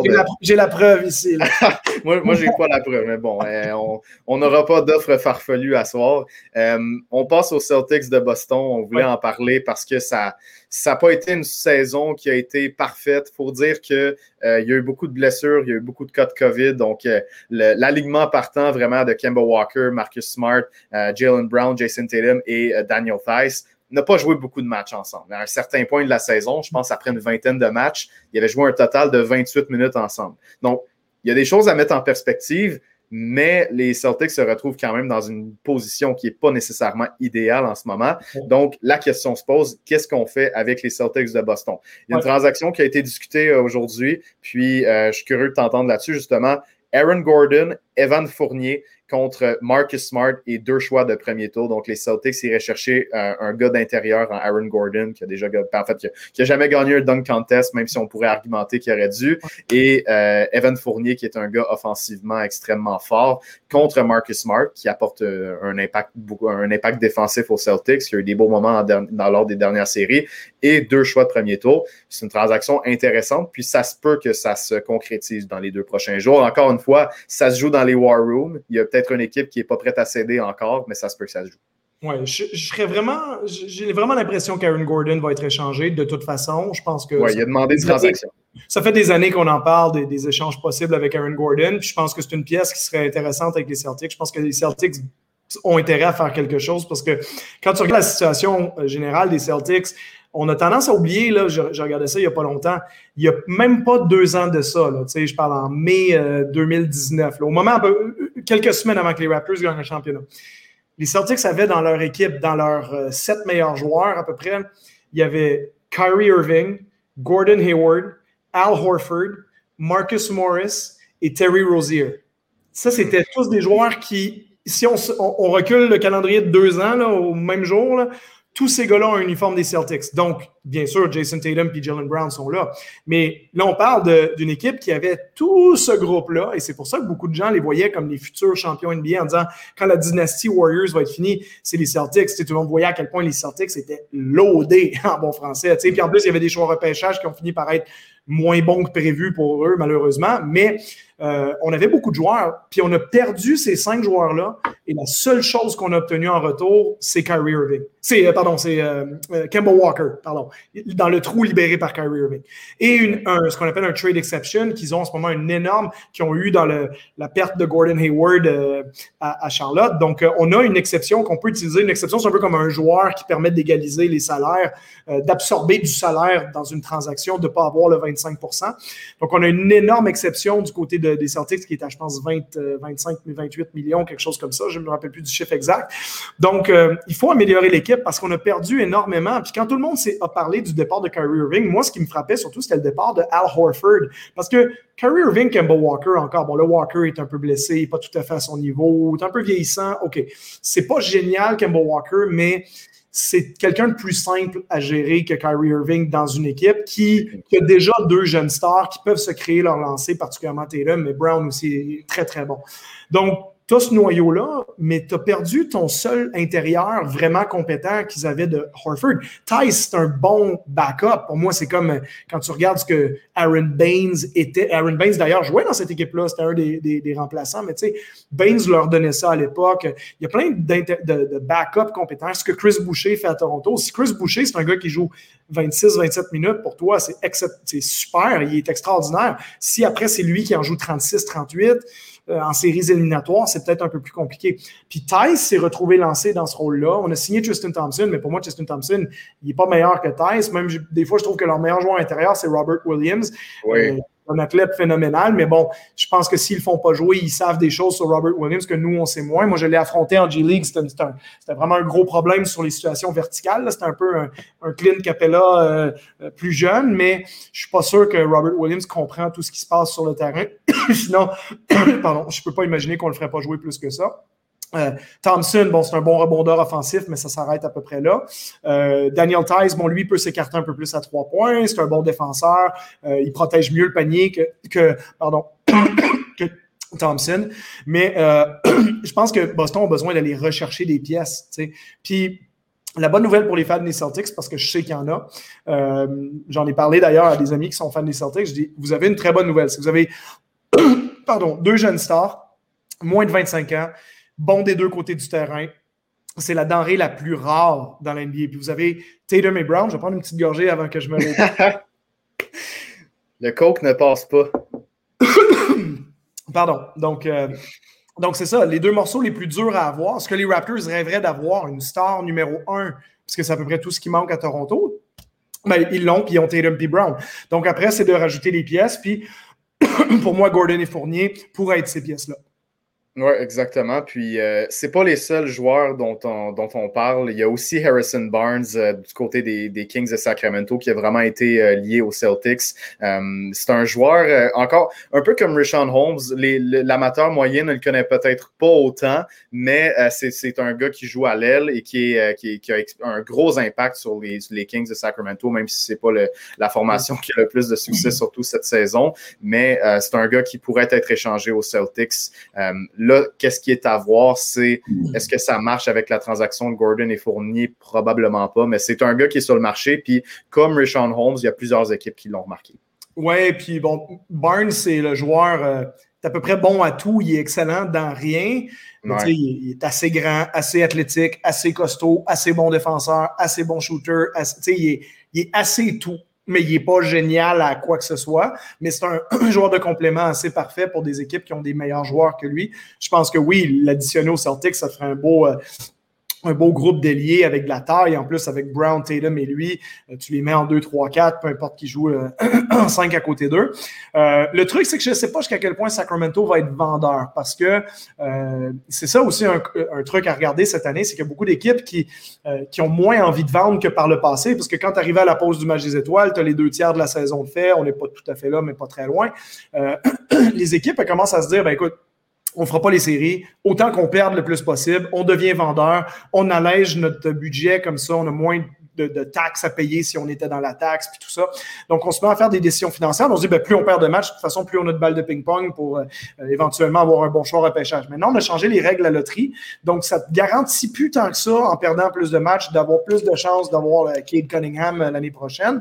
et l'autre chose, c'est que le play-in, ben, ça fait que des fois, quand tu es comme les Kings en ce moment, comme 12-13e dans ta conférence, tu as encore espoir de peut-être être capable de euh, grimper un peu. Puis là-bas, ben, avec un, coaching staff comme Luke Walton, qui est à sa deuxième année, c'est pas un coach recru non plus. sais, les Pélicans, ça va moins bien que ce que peut-être ce qu'on espérait. Mais Stan Van Gundy est à la première année de son contrat. On va pas le congédier. Tu congédies pas un coach à sa première année, ça te coûte beaucoup trop cher d'absorber son salaire jusqu'au bout. Mais euh, Luke Walton est à sa deuxième année. Donc, plus on va se rapprocher de la troisième année de ça, moins ça devient impossible de commencer à faire un changement. Puis le coaching staff, à ce moment-là, se dit ben moi, euh, j'ai pas envie de vendre, là, j'ai envie de continuer, euh, j'ai envie d'essayer de gagner quelques matchs de suite comme ils ont fait au mois de janvier. Ils ont eu une très bonne séquence. sais. On espère euh, coller 5-6 victoires de suite, puis de peut-être espérer se rapprocher des Grizzlies, puis éventuellement de la dixième place. Donc, on n'est pas si sûr que ça qu'on veut vendre Harrison Barnes. L'autre chose d'Harrison Barnes, c'est que quelque chose d'assez rare dans la ligue, il y a un contrat qui décline. Donc, lui, il est à 22 millions cette année, il est à 20 millions l'année prochaine, puis il est à 18 l'année suivante. Donc, son contrat devient de mieux en mieux pour son équipe. Mm-hmm. Donc, c'est bon, donc ça devient intéressant de l'acquérir, mais ça devient moins intéressant de t'en départir euh, si tu es les Kings de Sacramento. Donc, je serais pas surpris que Barnes, son nom soit dans les rumeurs, mais qu'au final, les, les, Kings décident de le garder jusqu'au bout. Euh, je les vois, je vois mal aussi les Celtics faire plus qu'un échange. Non, exactement. Si tu vas chercher Gordon et Fournier, tu vas chercher deux pièces intéressantes, tu sacrifies deux choix repêchage, mais encore une fois, c'est des choix repêchage que tu te dis, si on est dans les 10 meilleures équipes de la Ligue, c'est peut-être le 22, 23e, 25e choix repêchage, donc c'est pas si grave que ça de donner ça. Euh, donc, je peux imaginer que ça se fait. Gordon et Fournier à Boston. Euh, Fournier est agent libre à la fin de l'année, donc je pense qu'il y a des chances qu'il parte de Orlando de toute façon. Euh, puis Orlando, ben, c'est une année un peu perdue avec les blessures de Isaac, de Fultz et compagnie. Donc peut-être qu'on va juste garder Vucevic comme pièce centrale. Euh, il y a peut-être des choses qui se discutent dont on n'entend pas parler aussi, hein, puis qui vont nous, nous, surprendre complètement. Mais Gordon, si j'avais à miser, je pense qu'il part d'Orlando d'ici jeudi. Ça va un peu mieux chez les Hawks d'Atlanta. Euh, depuis depuis l'arrivée de Nate McMillan, l'équipe est invaincue. Euh, donc, euh, depuis, en fait, Lloyd Pierce a été, a été renvoyé et là, on a quelques matchs contre les Cavaliers, contre des équipes un peu plus faibles et ça va très bien pour les Hawks. Ça remet un peu en question le dossier John Collins parce que les Hawks ne semblent pas en train à lui offrir la prolongation de contrat qu'il veut dans l'entre-saison. On ne veut pas que Trey Young et John Collins soient probablement nos deux gars de franchise parce que les deux sont un peu vulnérables défensivement. Mais les Hawks ont une belle chance de se rendre en série cette année, peut-être faire un peu de bruit. Donc là, ça devient compliqué. Est-ce qu'on est transige John Collins ou est-ce qu'on garde pour les séries éliminatoires? Parce que sinon, tu pourrais le perdre pour un peu moins cet été. Oui, ben en fait, Collins, euh, c'est un bon joueur. Ça, personne ne remet ça en doute. La question, c'est il est bon à quel point? Parce que l'année passée, je pense qu'il était à 21 points, 10 rebonds, 40 à 3 points, si ma mémoire est bonne. Puis euh, avec un contrat recru, donc forcément qui, surperforme largement par rapport à l'argent qu'il reçoit. Euh, mais éventuellement, tu te dis, ben, est-ce que c'est parce qu'il est bon ou c'est parce qu'Atlanta n'a pas de talent? Parce que l'année dernière, il y avait zéro talent à Atlanta. C'était le deuxième meilleur joueur de l'équipe. Puis le troisième meilleur, c'est des recrues comme Cam Reddish, Kevin Herter ou DeAndre Hunter. Donc, vraiment, il n'y avait personne là.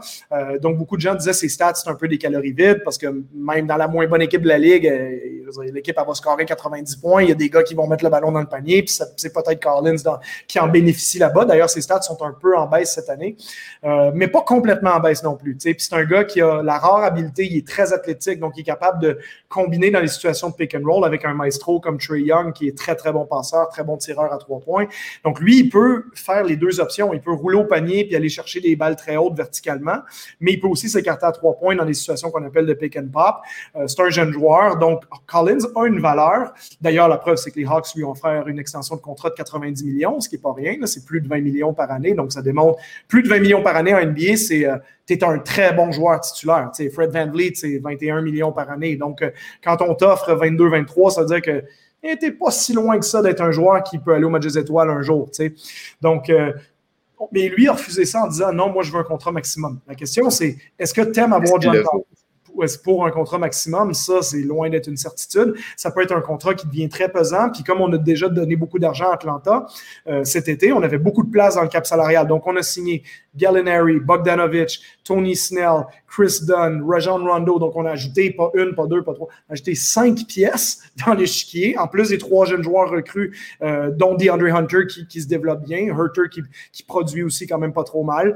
Euh, donc, on avait déjà ça. On avait Trey Young qui, qui, est en place, qui avait déjà fait le match étoiles l'année dernière. Sauf que là, maintenant que tu as dépensé ton argent de cap salarial, bon, tu as les droits à la rebirth sur Collins. Donc, même si Collins signe, signe ailleurs cet été, tu peux matcher l'offre parce qu'il est avec restriction. Tu le gardes, mais là, tu deviens largement au-dessus du cap salarial, voire même dans la taxe de luxe. Et là, ça veut dire, ben, c'est ton équipe. Voilà. tu n'auras plus tu n'as plus de place pour améliorer qui que ce soit. Puis éventuellement, tu as l'extension de contrat de Trey Young qui s'en vient. Donc, Trey Young, c'en est un autre. Lui qui aujourd'hui, euh, je me rappelle plus du chiffre exactement, je vais aller vérifier en même temps, mais euh, Trey Young, au jour d'aujourd'hui, est à 6,5 millions. Donc, tu sais, c'est rien du tout. Donc, lui, il va te demander un contrat maximum, tu n'auras pas le choix d'y donner. Donc, il y a une année où lui, son contrat va passer de 7 millions à 30 millions. John Collins va passer de 4 millions à 30 millions si tu lui donnes un contrat maximum. Ça veut dire que tu deviens avec une équipe avec des masses salariales gigantesques. La seule façon de t'améliorer, tu deviens, ben, ça devient l'exception de mi-niveau, 4 millions, 4 millions et demi, parce que tu es dans la taxe. Puis là, tu te dis, ben, that's our team, hein, c'est notre équipe. Fait qu'est-ce que Trey Young, John Collins, Clint Capella, est-ce qu'on est-ce qu'on menace pour gagner la conférence de l'Est, essayer de gagner un championnat avec ce groupe-là? Si la réponse est non, ben, est-ce que donc ça vaut-tu la peine de le payer, John Collins, autant? Et c'est pour ça que son nom est beaucoup dans les rumeurs d'échange depuis longtemps, parce que euh, est-ce qu'on qui veut le payer cet été? C'est ça la vraie question. Puis moi, je pense pas que Collins va être échangé. Je pense que les Hawks vont, vont, le garder, euh, vont finir l'année, vont voir qu'est-ce qu'ils sont capables de faire en série, ce qu'ils sont capables de d'inquiéter une équipe en première ronde puis de gagner deux, trois matchs. Tu sais. Euh, je ne les vois pas passer le premier tour, mais euh, prendre de l'expérience un peu, puis après ça, de faire, de, guillemets, de, comme en bon terme de football, de punter la décision à cet été, là, de ne pas, pas, se garocher sur rien, à moins que tu aies une offre phénoménale aujourd'hui.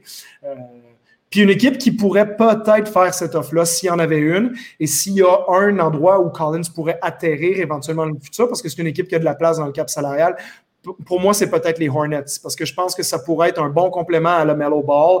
Euh, le contrat de Bismack Biombo va expirer, le contrat de Cody Zeller va expirer aussi.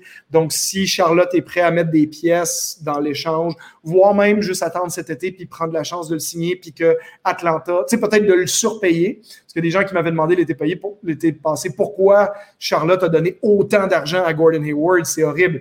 C'est effectivement pas un très bon contrat, mais si tu le surpayes pas, il viendra pas à Charlotte, il va signer ailleurs. Donc, si tu surpayes, toi, John Collins, ben, les Hornets, on est d'accord, il serait mieux avec John Collins qu'avec rien du tout. Donc, une équipe qui aurait un petit noyau, genre euh, LaMelo Ball, Terry Rozier, Gordon Hayward, John Collins, ça commence à être pas mal intéressant. Puis c'est un jeune joueur dont l'âge fit avec la Mellow Ball aussi.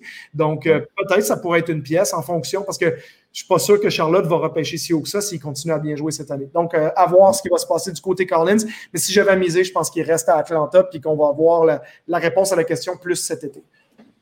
J'aime ça, euh, j'aime ça Collins avec les, Hornets. C'est de ça qu'on a besoin présentement. C'est un joueur de centre, donc c'est à suivre. Euh, Victor Oladipo maintenant. Euh, selon ce qui circule, World, j'en ai parlé aujourd'hui, on s'attend à une transaction. C'est pas une surprise. Il a, été, il a été échangé dans la transaction de James Harden plus tôt cette année, mais mm-hmm. il ne veut pas signer d'extension de contrat avec les Rockets de Houston. Donc, c'est pour cette raison-là qu'il va probablement être échangé. On ne veut pas le perdre pour rien. Il y a une bonne valeur marchande malgré tout. Euh, le Heat et les Knicks seraient intéressés. Et est-ce que ça chevauche un peu avec euh, Carl Lowry? Oui. Donc, il faut surveiller ce dossier-là du coin de l'œil. Et euh, est-ce que les Knicks prennent la bonne décision d'aller chercher Victor Oladipo s'ils le font? C'est quand même deux grosses questions. Oui, effectivement. Après, il n'y a pas énormément de talent à New York non plus. Hein. Puis chapeau à, Tom Thibodeau, puis au, groupe d'entraîneurs et, aux joueurs qui sont en place, de, qui, qui achètent vraiment le message de Thibodeau puis qui font une belle saison euh, parce que tu, tu penses quand tu regardes l'équipe qu'il y avait sur le terrain en début d'année avec les, les Alfred Payton de ce monde et les, Austin Rivers et compagnie. Bon, tu sais, RJ Barrett n'a pas fait un bon début de saison. Il joue beaucoup mieux depuis deux mois, ce qui est une très belle nouvelle pour eux. Euh, mais il reste que, bon, on n'a pas quand même euh, un effectif à tout casser. Il y a Julius Randle qui fait une saison phénoménale, euh, mais encore là, tu sais, les Nerlens Noel, Mitchell Robinson, bon, tu sais, au mieux, tous ces gars-là, tu dirais, oh, il est correct, tu sais, mais il n'y a, pas de, il a pas de nom, il n'y a pas de punch tant que ça qui te fait peur la bonne nouvelle du côté de New York, c'est qu'on a 50 millions euh, de libres dans le cap salarial cet été. Donc, on peut être agressif. Bon, la dernière fois, ils espéraient être agressifs. Ils voulaient Kevin Durant puis Kyrie Irving. Puis les deux sont allés à New York, mais de l'autre côté de la rivière. Donc, finalement, ça s'est pas aussi bien passé euh, qu'ils voulaient. Mais, euh, mais je pense qu'éventuellement, si on crée une culture à New York, c'est une ville qui peut être attirante pour les, agents libres. C'est juste une question, à mon avis, de, de temps puis d'installer cette mm-hmm. culture-là. mais maintenant, peut-être qu'une façon plus sécuritaire de s'attirer les services de Oladipo, c'est peut-être de faire un échange. Puis si tu vas chercher Oladipo dans l'échange, puis que tu le payes, ben en réalité, je veux dire, tu vas aussi donner du salaire en retour. Fait que ça ne va pas prendre tout ton espace dans le cap salarial. Tu te donnes l'option éventuellement de le re-signer l'été prochain. Euh, donc, je pense que c'est peut-être ça l'idée. Puis je pense que New York, de toute façon, la priorité en ce moment, c'est aller chercher du talent. Il y en a pas assez dans l'équipe. Hein. Euh, Emmanuel Quickly, belle lueur d'espoir pour eux. Euh, je pense qu'ils sont allés chercher un, coup de circuit avec ce choix de repêchage-là. Donc, tu espères que euh, Barrett va devenir le joueur que tu espérais qu'il devienne. Tu, tu conserves Randall parce qu'il performe bien en ce moment. Tu espères que Mitchell Robinson devienne une nouvelle version un peu de Clint Capella, un gars qui donne des allées qui bloque des lancers, qui va au rebond offensif. Puis à travers ça, mais tu as besoin de joueurs pour mettre le ballon dans le panier. Puis ça, au dépôt, il peut potentiellement le faire pour toi. Il peut te mettre une vingtaine de points. Donc, euh, ça va être ça qui est intéressant à voir. Je pense que Houston n'a pas d'intérêt particulier à construire autour de la dépôt non plus. Euh, tu as intérêt à perdre le plus de matchs possible. Tu, as, appuyé sur le bouton reset, là, puis tu reset au complet. Puis, je veux dire, même si tu pouvais, je pense pas que tu peux parce que c'est presque impossible, mais échanger John Wall, tu le ferais. Là, tu, tu libères tout ça, puis tu construis autour d'une base de jeunes joueurs tu essaies de repêcher le plus haut possible, puis euh, tu pries pour que les balles de ping-pong tombent de ton côté. Donc, euh, Oladipo, je ne serais pas surpris qu'il parte. Euh, Miami, je ne sais pas. Je, encore une fois, c'est peut-être du dernière minute. Peut-être que Riley a ça sur, euh, il a ça sur le feu sur un rond pendant qu'il y a Larry sur l'autre rond, puis on va voir qu'est-ce que, faire si on fait quelque chose aussi. Qu'est-ce que Houston demande pour Oladipo aussi? Parce que je donnerais peut-être Tyler Hero pour Larry, je ne donnerais pas Tyler Hero pour Oladipo, ça c'est sûr et certain. Euh, parce que je ne suis même pas sûr au jour d'aujourd'hui qu'Oladipo est beaucoup meilleur que Tyler Hero. Mm-hmm. Euh, Oladipo 2018, oui, mais Oladipo 2021, c'est pas Oladipo 2018 qui était sur la troisième équipe d'étoiles NBA puis euh, deuxième équipe all, defensive. donc, euh, avoir la situation d'Oladipo, de toute façon, lui devient agent libre cet été sans restriction. Donc, même l'équipe qui va l'obtenir, elle n'a pas de garantie qu'elle va l'avoir l'année prochaine. Puis euh, pendant, on arrive, on arrive essentiellement à la fin. Il nous reste un sujet avant de passer euh, aux questions. J'en ai deux que j'ai pris euh, d'un groupe Facebook plutôt aujourd'hui. Donc, s'il y en a qui ont d'autres questions, je vous invite à les mettre dans les commentaires du post Facebook. Moi, je peux les faire apparaître à l'écran pour y répondre. Pour l'instant, je voulais glisser un mot sur Lonzo Ball. les Clippers de Los Angeles ont besoin d'un point guard qui est capable de fabriquer des jeux, qui est capable de distribuer. C'est vraiment une grosse, un gros besoin depuis un bon bout de temps avec Paul George et Kawhi Leonard. Et Lonzo Ball serait une option quand même intéressante. Mais comme l'est dans le dossier de Kyle Lowry, c'est financièrement que c'est dur du côté des Clippers d'imaginer une transaction. Ils n'ont pas leur choix de premier tour. Donc, Lonzo Ball avec les Clippers serait probablement un, point guard de calibre de championnat. Je pense qu'il serait capable de le faire, capable d'être euh, dans le, le 5 partant. Mais ça demeure difficile à imaginer. Puis aussi, est-ce que les Pelicans veulent se débarrasser d'un joueur qui est aussi un bon complément pour Zion Williamson, qui, mentionnons-le, toute une saison euh, pendant le mois de pendant le mois de, de, février, si je me souviens bien, avait 20 points par match dans la, dans la peinture. Donc, euh, c'est quand même extrêmement impressionnant. Puis Lonzo Ball, c'est un gros complément à ce joueur-là. Oui, Lonzo Ball, ben après, la question, c'est est-ce que c'est vraiment un meneur de jeu, un point de garde? Euh, parce qu'en fait, il fait beaucoup de son, son, travail en ce moment sans avoir le ballon dans les mains, sans le créateur principal. C'est Rendu un bon tireur. Euh, on le voyait un peu comme un, profil, un peu Jason Kidd quand il sortait de l'université, euh, à cause de ses qualités de passeur, sa taille, il peut prendre des rebonds, on peut démarrer les contre-attaques, mais euh, disons que finalement, il a eu plus de succès dans sa carrière NBA depuis qu'il joue un peu moins avec le ballon, qu'il a corrigé son lancer extérieur, puis il fait vraiment une... Ben, il a mal démarré la saison, un peu comme Barrett, mais depuis deux mois, il joue vraiment le meilleur basket de sa carrière. Comme tu dis, très bon joueur complémentaire. Je pense que les Pélicans, ben, plus ça va, plus ils aimeraient le garder. La question, c'est est-ce que euh, euh, Lonzo Ball, tu l'aimes? La question, c'est tu l'aimes-tu à 20 millions par année? Tu, en ce moment, il est sur son contrat recru, mais ça a l'air qu'il rechercherait un contrat à une vingtaine de millions. Donc, c'est-à-dire pas loin du salaire de Fred Van Vliet. Donc, euh, est-ce que tu l'aimes au même salaire que Fred Van Vliet? Ou potentiellement, si Lonzo Ball, tu l'as dans ton équipe pour une quinzaine de millions, à mon avis, c'est correct. Parce que est-ce que Lonzo Ball peut être un joueur euh, titulaire sur une, dans le 5 de départ d'une bonne équipe? Je pense que oui. Euh, puis ça, ça se paye à peu près une quinzaine de millions, j'ai envie de te dire. Euh, je ne suis pas sûr que ça en vaut 20. Donc, mais par contre, comme, comme les spécialistes des, des caps salariaux disent souvent, mon ami Larry Kuhn aux États-Unis qui dit All it takes is one. Hein. Il suffit qu'une équipe te l'offre, puis lui, il va être agent libre avec restriction. Donc, qu'est-ce qui va se passer s'il n'est pas échangé? Il va recevoir l'offre qualificative de Nouvelle-Orléans qui ne signera pas il va prendre la plus grosse offre qu'il y a devant lui, puis après, ben, ça va être est-ce que les Pélicans vont égaliser l'offre ou il part simplement ailleurs, on le laisse aller. Je pense que ce serait une grosse perte pour les Pélicans si on le, perd, euh, mais en même temps, ce serait peut-être une façon aussi de ne pas être complètement menotté par le cap salarial. Un peu ce que j'expliquais avec Atlanta, c'est que des fois, quand tu te mets à trop payer tes joueurs, l'extension de Ingram arrive, euh, l'extension de, Zion va s'en venir aussi par la suite. Donc, ça, ça va faire passer la masse salariale des Pélicans à, un autre niveau. Donc, euh, et puis un échange aux Clippers, ben euh, les Clippers, ils n'ont pas grand-chose à donner. Ils ont déjà donné tout leur choix au repêchage à, Oklahoma City pour obtenir Paul George. Donc, ils n'ont pas de choix au repêchage à donner. Ils n'ont pas beaucoup de jeunes pièces. Euh, la seule jeune pièce intéressante qu'ils ont dans leur équipe, c'est Ivica Zubats. Puis les Pelicans n'en ont pas besoin. Ils ont déjà Steven Adams. Ils ont donné une extension de contrat à Steven Adams.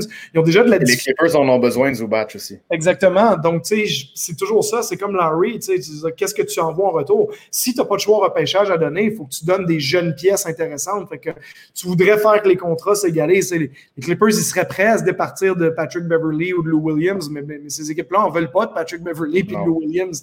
Ils veulent des choix repêchage ou des jeunes joueurs qui, dont la ligne de temps va s'aligner avec celle de leurs jeunes stars, comme c'est le cas pour Zion et Ingram. Donc, euh, je ne vois pas Ball arriver là. Il y avait des rumeurs aujourd'hui de Ball à Denver.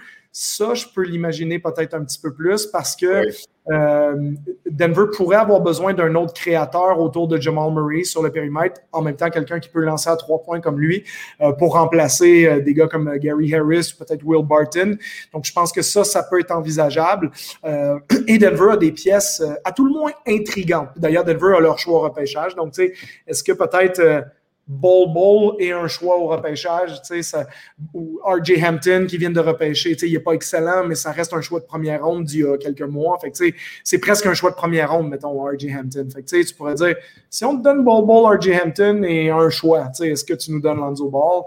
Euh, ça peut peut-être se négocier. Donc, j'ai entendu parler de cette rumeur-là qui est peut-être plus crédible pour moi que de celle euh, à Los Angeles. Mais si j'avais misé, je pense que les Pélicans le gardent encore une fois dans l'idée de peut-être c'est trop vite de prendre la décision tout de suite. tu pourrais regretter la précipitation, euh, à moins que ça soit vraiment déjà décidé de leur côté. Ben écoute, on ne le ressigne pas, puis euh, tant qu'à ça, autant obtenir des, des assets en retour. Mais mm-hmm je pense que, tu sais, encore une fois, il ne faut pas oublier la, dimension. Euh, la NBA, cette année, il y a le play-in. Hein, euh, euh, les, les, Pélicans, ils n'ont pas une bonne saison, mais ils sont quoi? Ils sont trois matchs derrière les Grizzlies. C'est pas inenvisageable. C'est pas perdu du tout. Non, c'est ça. Les Spurs aussi, tu sais, les Spurs ont perdu leurs deux derniers matchs, puis ils ont le calendrier le plus difficile de la NBA jusqu'à la fin. Fait que, ça, ça, se peut que les Spurs se mettent à dégringoler un peu, puis ils sont peut-être rattrapables pour une équipe comme les Pélicans. Fait que les Pélicans, il faut juste qu'ils en rattrapent deux. Donc, euh, ils n'ont peut-être pas abandonné cette idée-là non plus. Puis euh, dans ce cas-là, tu ne veux pas être vendeur à la date limite des transactions. Non, exactement. Euh, c'est ce qui fait le tour de nos sujets qu'on s'était préparés personnellement. On va passer aux questions maintenant. Puis merci encore, euh, commentaire d'Éric Fréchette qui nous dit que c'est super bien structuré et qu'il espère une suite à ça. Euh, on ne pourra pas répondre aux attentes de plutôt d'un show à tous les soirs, ça c'est certain. Mais je pense qu'on peut, je pense qu'on peut s'entendre qu'on va pouvoir répéter l'expérience dans, dans le futur. Ça a été, ouais, ça a été extrêmement agréable. Puis je suis très content de voir que vous appréciez. question de Michael avec les blessures euh, de LeBron James et Anthony Davis, notamment présentement, est-ce que les Lakers devraient viser quelqu'un d'autre sur le marché des transactions, peut-être un joueur d'extérieur? Euh, et si oui, justement, qui on pourrait viser? Moi, je viserais personne si j'étais eux. De toute façon, on n'a pas des tonnes d'options en termes de. Encore une fois, c'est une équipe qui a donné tous ses choix de repêchage aux Pélicans euh, pour, pour avoir Anthony Davis. Pas beaucoup de jeunes pièces. Peut-être Taylor Horton Tucker, mais j'ai envie de dire, Taylor Horton Tucker, c'est peut-être celui qui va te régler ton problème en attendant que Davis et James reviennent. Tu as, peut-être autant de chances que lui performe bien, puis les Kuzma et compagnie de, leur équipe remplissent les rôles que la personne qu'ils iraient chercher euh, remplirait. Il euh, n'y a pas des tonnes de jeunes pièces intéressantes pour les, pour les Lakers. Donc, qu'est-ce que tu as à donner en réalité? Euh, pas grand-chose. Il n'y a pas d'équipe. Puis moi, puis si je suis eux, je ne suis pas très inquiet parce que les Lakers, ce qu'ils ont plus besoin que d'autres choses, c'est d'être en santé. Puis c'est pas si grave que ça, à mon avis, pour eux. Surtout vu comment ça se passe dans l'Ouest en ce moment. L'endroit où tu vas tomber, surtout s'il n'y a pas tant que ça de fans dans les arénas euh, pendant les séries éliminatoires, euh, concrètement, ça change-tu quelque chose pour les Lakers de tomber au sixième rang, par exemple? idéalement, ils vont essayer d'éviter le, play-in, le septième, huitième, mais si tu tombes sixième, ça veut dire concrètement quoi? Le troisième, euh, ça va peut-être être les Suns, puis au final, si tu étais troisième, peut-être les Suns seraient sixième, puis tu les affronterais de toute façon. C'est, c'est pas euh, bien défini dans l'Ouest, la hiérarchie. Puis Utah est premier, mais on s'entend pour dire que c'est probablement pas eux la meilleure équipe, même si je les prends très au sérieux. Mais je veux dire, je pense pas que je miserais sur eux dans une série contre les Lakers demain matin si les Lakers étaient en santé, bien entendu. Euh, donc, comme les équipes sont pas tout à fait classées dans l'ordre, tu te dis, mais en fait, euh, l'équipe qui finit euh, deuxième, ça se trouve, en deuxième ronde, elle va affronter les Clippers ou, ou peut-être que c'est les Nuggets qu'il faut pas affronter puis tu les affrontes plus vite. Fait que, moi, je pense que les Lakers, ils ont peur de personne. Ils ont ce qu'il faut pour gagner. Je ne suis pas convaincu qu'ils vont gagner parce que c'est pas simple à prédire cette année. Mais euh, ils doivent avoir cette confiance-là en eux. Puis ils n'ont pas besoin d'aller chercher en bon français un quick fix là, pour essayer de. LeBron James, il va manquer quoi? Deux semaines, trois semaines, un mois, cinq semaines, je veux dire, il va prendre le temps qu'il faut. Euh, tant qu'il est de retour pour les séries. Exactement. Puis Davis va revenir. Concrètement, je veux dire, fin avril, je pense que Davis et James vont être revenus. Tu sais, quand j'ai vu une analyse de la blessure de James qui disait qu'en moyenne, les joueurs en NBA ratent une dizaine de matchs pour ça. Ça, va jusqu'à 10 matchs. Donc, donc, 10 matchs en une saison normale, c'est trois semaines, trois semaines et demie. Fait que, tu sais, imaginons que James veut être vraiment prudent. OK, mettons que ça va jusqu'à la fin avril. Il va prendre trois semaines pour se remettre dedans au mois de mai. Il va être prêt pour les séries. Puis après, ben, ils vont être les favoris. Même s'ils sont sixième ou septième, ils vont être favoris en première ronde. Là, puis, je pense que le jeu en vaut pas la chandelle pour eux. Il y a eu beaucoup de questions pendant le live qui concernaient des joueurs qu'on a mentionnés plus tard. Donc, si vous avez d'autres questions, euh, la prochaine va être la dernière, à moins qu'il y en ait d'autres dans les commentaires. Donc, on passe à la question de William qui demande euh, c'est quoi nos impressions de l'échange de, de Blake Griffin, euh, ben, en fait, les, qui, qui, est maintenant avec les Nets? Premier dunk à son premier match, première, première possession de ballon presque. En fait, première possession de ballon, ça a été un bloc, puis ensuite un, jeu, un, jeu de l'autre côté du terrain. Mais plus tard dans ce match-là, il a dunké pour la première fois depuis 2019 quand même, quand même assez particulier. Euh, mais euh, Blake Griffin, jusqu'à présent, euh, joue bien pour les Nets de Brooklyn. On va passer à, à Marcus Aldridge après. Mais Blake, c'est un beau complément, justement. Puis tu l'avais mentionné, pourrait jouer en 5, donc en position 5, small ball un peu pour, pour les Nets. Trouve son utilité quand même jusqu'à présent. Oui, ben après, euh, Griffin, c'est une carte de plus hein, dans, le jeu de Steve Nash puis de, Sean Marks, le directeur gérant. Je ne suis pas certain que Griffin va avoir un impact majeur pour eux. Euh, si c'est le cas, tant mieux, puis ça veut dire que ça va fonctionner. Euh, mais dans le sens où, bon, l'intérieur titulaire, ça va être DeAndre Jordan pour des raisons semi-basket, semi-politique. Hein, c'est un bon ami de, Durant et Irving. On ne l'a pas fait venir pour être un backup. Et bon, éventuellement, d'ailleurs, ça a été un point de contention entre Kenny Atkinson et le reste du staff l'année passée, justement que la pandémie euh, arrive. Donc, euh, bon, Jordan va être là. Le joueur qui joue super bien, c'est Nicholas Claxton aussi, qui est une recrue dans la G-League. Euh, s'il y en a qui ne l'ont pas vu jouer, allez, allez voir quelques clips de lui, mais c'est un joueur assez spectaculaire, qui est très bon finisseur près du panier, qui en fait remplace très adéquatement Jarrett Allen, qui ont laissé partir dans l'échange de Harden. Euh, ils n'ont pas perdu beaucoup au change là-dedans, parce que même Claxton, pour moi, est plus talentueux offensivement. Allen est, plus, euh, un peu plus puissant physiquement en termes de rebond offensif, en termes de, présence autour du panier défensif, mais euh, c'est pas impensable de dire que Claxton, dans un an ou deux, est largement au niveau que Jarrett Allen avait avec les, Nets. Donc, Claxton, en ce moment, il est un excellent euh, partenaire de pick and roll avec James Harden, qui est un, as, qui est peut-être le, meilleur de la ligue ou pas loin d'eux sur ces situations-là. Euh, va être un bon partenaire de pick and roll avec Kyrie Irving aussi, euh, puis avec Kevin Durant quand il va revenir, même si Durant, lui, joue un peu plus en situation d'isolation. Mais Claxton peut jouer des minutes, à mon avis. La question, c'est ce qu'on lui fait confiance avec son inexpérience en séries éliminatoires. Et c'est là que c'est intéressant d'avoir Blake Griffin comme autre carte à jouer, parce que Griffin, c'est un 5 qui, au jour d'aujourd'hui, c'est plus un ailier fort, c'est plus un, centre. mais c'est un centre qui s'écarte à trois points, qui peut passer le ballon, qui a un bon, très, très bon QI basket, qui est assez agile. Euh, il n'est plus du tout l'athlète qui a été. Euh, il n'est plus du tout le joueur qui était encore il y a deux ans là, à, Détroit, parce qu'il était encore très, très bon il y a deux ans. Mais là, il, faut, faut s'enlever ça de la tête. Blake Griffin n'est plus du tout ce joueur. exact. Mais en quelque part, il te donne une option de pick and pop en attaque, il te donne une, option d'écartement de terrain qui laisse des couloirs d'attaque de, panier à Kyrie Irving, à Harden, à Durant.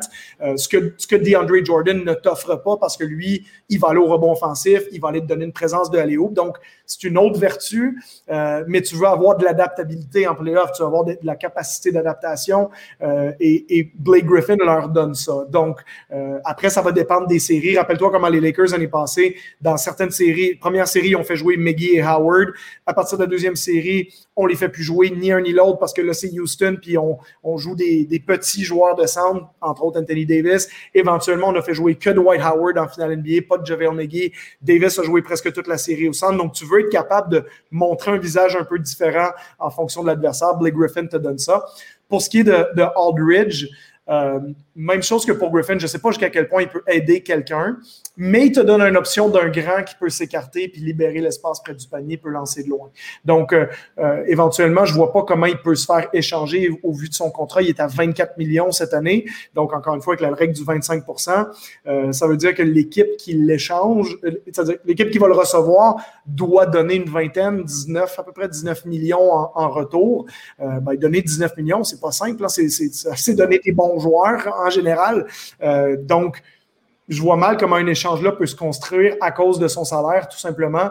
Euh, donc, je pense que la, bon, San Antonio avait le droit d'espérer, mais je pense que simplement c'était on va, on va l'offrir à tout le monde jusqu'à la date limite des transactions.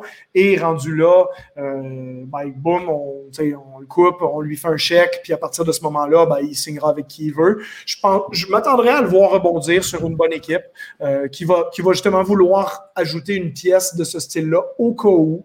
Euh, un peu comme, je sais pas, Milwaukee vient d'ajouter PJ Tucker, ben, pour pouvoir switcher, avoir un, joueur qui défend, qui remplit un certain rôle. Donc, euh, euh, Portland, entre autres, son ancienne équipe, ça serait une équipe où il pourrait, ça pourrait avoir un certain sens. Euh, est-ce que Boston ne pourrait pas l'utiliser comme un espèce de petit upgrade sur Tristan Thompson, par exemple?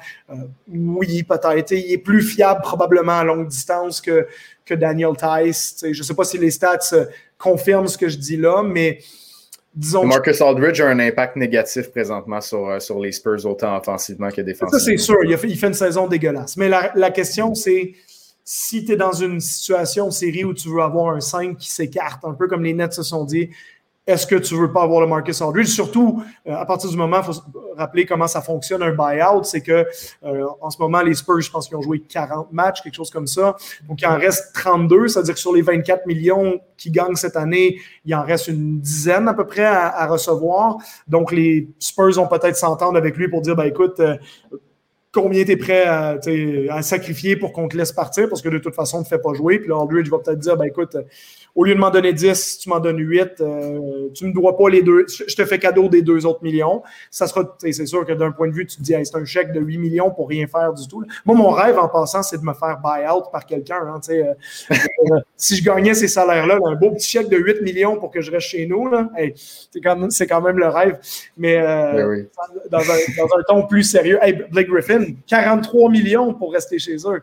Oui, justement. Fait que, non, mais c'est ça, c'est des chèques comme ça pour dire ben, rentre chez toi. Puis à partir de là, ben, ils peuvent signer un contrat minimal. Donc l'équipe qui va signer le Marcus Aldridge, elle ne payera pas très cher. Elle va lui, va lui donner. Euh, grosso modo, un million pour le reste de l'année, euh, qui va se soustraire de son montant qu'il y a eu de l'autre côté. Donc, Aldridge, en réalité, il ne gagnera pas cet argent-là, mais au moins, il va pouvoir trouver une équipe où il va pouvoir jouer. Cette équipe-là va avoir à débourser probablement allez, un million pour l'obtenir. Fait que, pour avoir une carte de plus dans ton jeu en séries éliminatoires, euh, il y en a même qui disaient que c'est euh, le meilleur fit, c'est peut-être les Suns, en réalité, parce qu'il serait. Euh, il peut s'écarter un peu plus loin que DeAndre Ayton. Euh, il sera un complément peut-être intéressant pour eux. mais bon, c'est loin, comme tu disais, d'être une certitude que le Marcus Aldridge, à ce point-ci de sa carrière, est un bonus parce que depuis le début de l'année, toutes les stats avancées vont te le dire. le Marcus Aldridge, il, nuit aux Spurs. Ils sont meilleurs quand il n'est pas sur le terrain. Donc, intriguant de voir où est-ce qu'il atterrit, mais à mon avis, ce n'est pas dans un échange d'ici deux jours. Ça va peut-être prendre une semaine ou deux après. Exactement. On risque de savoir de toute façon dans les 48 prochaines heures. Euh, on termine avec ça. Mon ami, collègue et voisin d'en face dans Rosemont, la petite patrie, pose une question un peu plus euh, balcourbe. C'est sorti aujourd'hui. Laurie Marketing, est-ce qu'il va quitter euh, les Bulls de Chicago? Euh, c'est intéressant parce que les, les, les, Bulls sont à un point euh, sont à un point un peu charnière de leur de, la construction de leur franchise. Et tu te demandes très sérieusement si Laurie Marketing et Wendell Carter Jr. font partie de ton avenir si tu n'essaies pas de les, de les troquer pour aller chercher d'autres morceaux. Curieux de t'entendre là-dessus. Ben, Mark Kennan, euh, disons que je, je, vais faire un parallèle direct avec la situation de John Collins à Atlanta, parce que c'est la même situation contractuelle, à peu de choses près. Euh, Carter, c'est la même chose, mais dans un an parce que lui, il est sur une option d'équipe l'année prochaine. Euh, Carter n'est pas génial depuis le début de sa carrière, il est un petit peu décevant. Euh, bon, dans l'absolu, il n'est pas dégueulasse non plus. Il est, il est, encore relativement jeune. Euh, moi, j'ai vu un match des Bulls récemment, je me rappelle plus c'était contre C'est peut-être le match contre les Raptors, mais il a, il a fait un match très correct. Là. Tu sens que je veux dire, pour 6 millions par année, ce qui est son salaire actuel, c'est pas la fin du monde. Le cas de Markkanen, c'est parce que lui va passer à la caisse cet été. Fait que c'est. Mm-hmm. Est-ce que, tu sais, à 6 millions, tu l'aimes? Est-ce que tu l'aimes à 22, 25? Qu'est-ce que Markinen demande? Qu'est-ce que ses agents euh, ont laissé croire aux Bulls? Est-ce que c'est contrat maximal ou pas contrat? Tu sais, bon, je pense pas que Markinen, ils vont en contrat maximal, mais euh, des fois, les joueurs sont un peu ambitieux, puis ça ne fit pas dans les plans des équipes en question, puis on se dit, ben écoute, euh, on va te laisser aller. Puis des fois, c'est une erreur de le laisser aller parce que c'est un sacrifice. Tu perds un joueur, tu ne deviens pas vraiment meilleur en l'ayant perdu, mais le garder, souvent, si c'est pour t'attacher les mains pour les cinq prochaines années ou les quatre prochaines années, tu n'es peut-être pas vraiment gagnant de cette situation-là. Donc, euh, Markinen, euh, je m'attends à le voir rester à Chicago. Encore une fois, je ne sais pas si je suis les Bulls, si je suis prêt à prendre cette décision-là le 25 mars. Euh, surtout que mhm. Markinen fait une saison euh, correcte, qui est intrigante. Il, il, a eu, il a été assez décevant 2019-2020, l'année de la pandémie. son pourcentage du terrain avait baissé, son pourcentage à trois points, son true shooting percentage était à son plus bas. même au lancer franc était plus bas, ses rebonds étaient alors plus bas. Il, je veux dire, il n'était plus du tout le même joueur l'année dernière, alors que cette année, euh, ses stats par 36 euh, minutes ont remonté beaucoup. Donc, euh, c'est quand même quelqu'un cette année qui est à 40 à 3 points aussi, 7,2 tentatives par match. Donc, tu sais, des joueurs dans la ligue qui font 7 pieds, 240 livres à 23 ans, qui peuvent lancer 40% de la 3 points à 18 points de moyenne par match. Euh, je comprends qu'il y a un côté un petit peu, euh, qu'on dit en anglais, un côté tease de Laurie Markkinen, c'est que tu le verrais comme il me semble qu'il pourrait tellement être bon. il pourrait être Dirk Nowitzki, tu as l'impression, tellement il est, capable d'être à droite de loin quand il prend feu. C'est impressionnant, un grand comme lui qui. Ça a l'air tellement facile pour lui de lancer des trois points. Fait qu'il y a un côté, un, un côté un peu Dirk à lui. Puis comme il est tellement pas Dirk en même temps, ben, ça te laisse un peu un goût amer. Puis tu te dis, bon, ben, est-ce que c'est vraiment le gars sur qui on veut investir? Puis là, ça va comment? À date, c'est pas si grave parce que ça nous coûte pas très cher, mais ça va nous coûter très cher éventuellement. Donc, euh, mais c'est encore une décision dure à prendre parce que euh, Markkanen, il est quoi dans, dans, l'ordre des Bulls de Chicago aujourd'hui? Si on avait toi puis moi s'installer puis à dire euh, c'est qui les meilleurs joueurs des Bulls dans l'ordre, il est probablement numéro 2. Fait que, tu sais, T'es-tu prêt tout de suite, là, puis ton numéro un, bon, Zach Levine, il est skillé. Il fait une super saison, fait le match des étoiles, mais ça, je pense pas que tu miserais que Zach Levine va amener son équipe en finale de conférence un jour. C'est pas un numéro un, idéalement, justement. C'est ça, tu sais. Fait que là, tu te dis, ben, OK, bon, on n'est pas super bien construit, puis là, on va se départir de Marquinhos. C'est un peu comme si tu dis, ben, ça fait deux, trois ans qu'on reconstruit, puis là, on, va recommencer la reconstruction à zéro. Euh, je sais pas, je pense que j'attendrai un peu plus longtemps sur que les Bulls, voir est-ce que Carter peut se développer encore? Est-ce que Markkanen peut prendre un autre niveau? Est-ce que Kobe White? Puis je pense que tu le donnes le contrat à Markkanen éventuellement. Tu espères trouver un terrain d'entente correct, peut-être, je sais pas, 90 millions sur 4 ans, le, genre d'extension que Collins a refusé. Peut-être que Markkanen, c'est ça qu'il va avoir. C'est pas garanti que sur le marché des agents libres, que Markkanen va avoir quelqu'un qui va y en offrir 110 pour 4 ans non plus.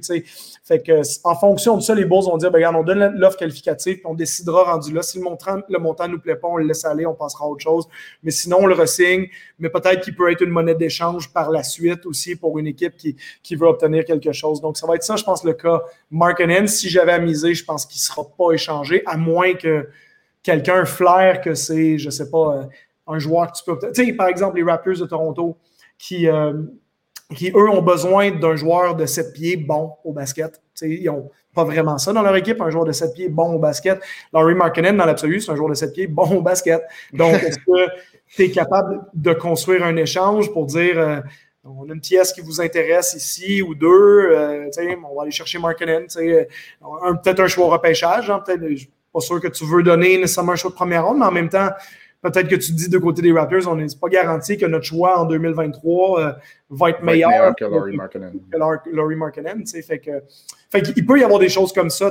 Markkinen, il peut avoir du sens à Toronto, puis tu le resignes après. Puis, mais peut-être que Toronto ne l'aime pas du tout non plus. Là, je spécule quand je lance ça, mais euh, c'est pas un joueur euh, inintéressant pour une franchise, moi, je, pense. Je pense que si tu le mets à ta sauce. Il ne faut pas oublier, Chicago, il y a eu des problèmes avec le coaching. rien contre Jim Boylan, que je connais personnellement et que, j'apprécie euh, humainement. Mais tu sens qu'il y avait une, vibe négative sur cette organisation-là aussi. Puis Mark il a été coincé là-dedans pendant trois ans. Euh, donc là, c'est le renouveau avec Billy Donovan, puis ça va un peu mieux. Fait que, bon, disons que mon, euh, un petit deux piastres sur le fait qu'il va être encore à Chicago vendredi. Parfait. Mais écoute, c'est ça. C'est peut-être aussi une transaction qui se fait plus en, durant la saison morte, donc ça reste à suivre. Euh, la beauté de la chose, Charles, c'est qu'il y a peut-être des gens qui nous ont découvert ce soir ou demain en réécoutant le live, parce que ça va être partagé sur le, le compte Facebook du 91.9 Sport. Ben, c'est qu'on se parle à, tous les, à toutes les fins de semaine dans mm-hmm. l'émission Aléoup 360 sur les ondes du 91.9, justement. Euh, le samedi et dimanche à 14h, on se parle toutes les fins de semaine sans exception. Puis on discute un peu des sujets comme on vient, comme on vient de le faire là. là c'est la première fois qu'on se parle pendant euh, une heure et demie, là, du, moins, euh, du moins en ondes, parce que là, on vient de répliquer des conversations qu'on a souvent hors des ondes. Mais bref, si vous avez aimé ça ce soir, on le fait à toutes les fins de semaine. Il y a beaucoup de contenu qui sort euh, sur nos réseaux sociaux aussi. Donc, je vous invite à nous suivre, à écouter l'émission la fin de semaine. Euh, on a beaucoup. Euh, on, est un produit qui, continue de monter, puis on essaie de produire du, contenu de qualité. Charles en fait partie, évidemment, à toutes les fins de semaine. Puis, on a des beaux invités. Si vous voulez même réécouter des entrevues qu'on a fait avec Quincy Guerrier, Bénédicte Mathurin, Kishon Barthélémy, Jamil Telford, plein de gars de chez nous de la NCAA présentement qui sont extrêmement intéressants.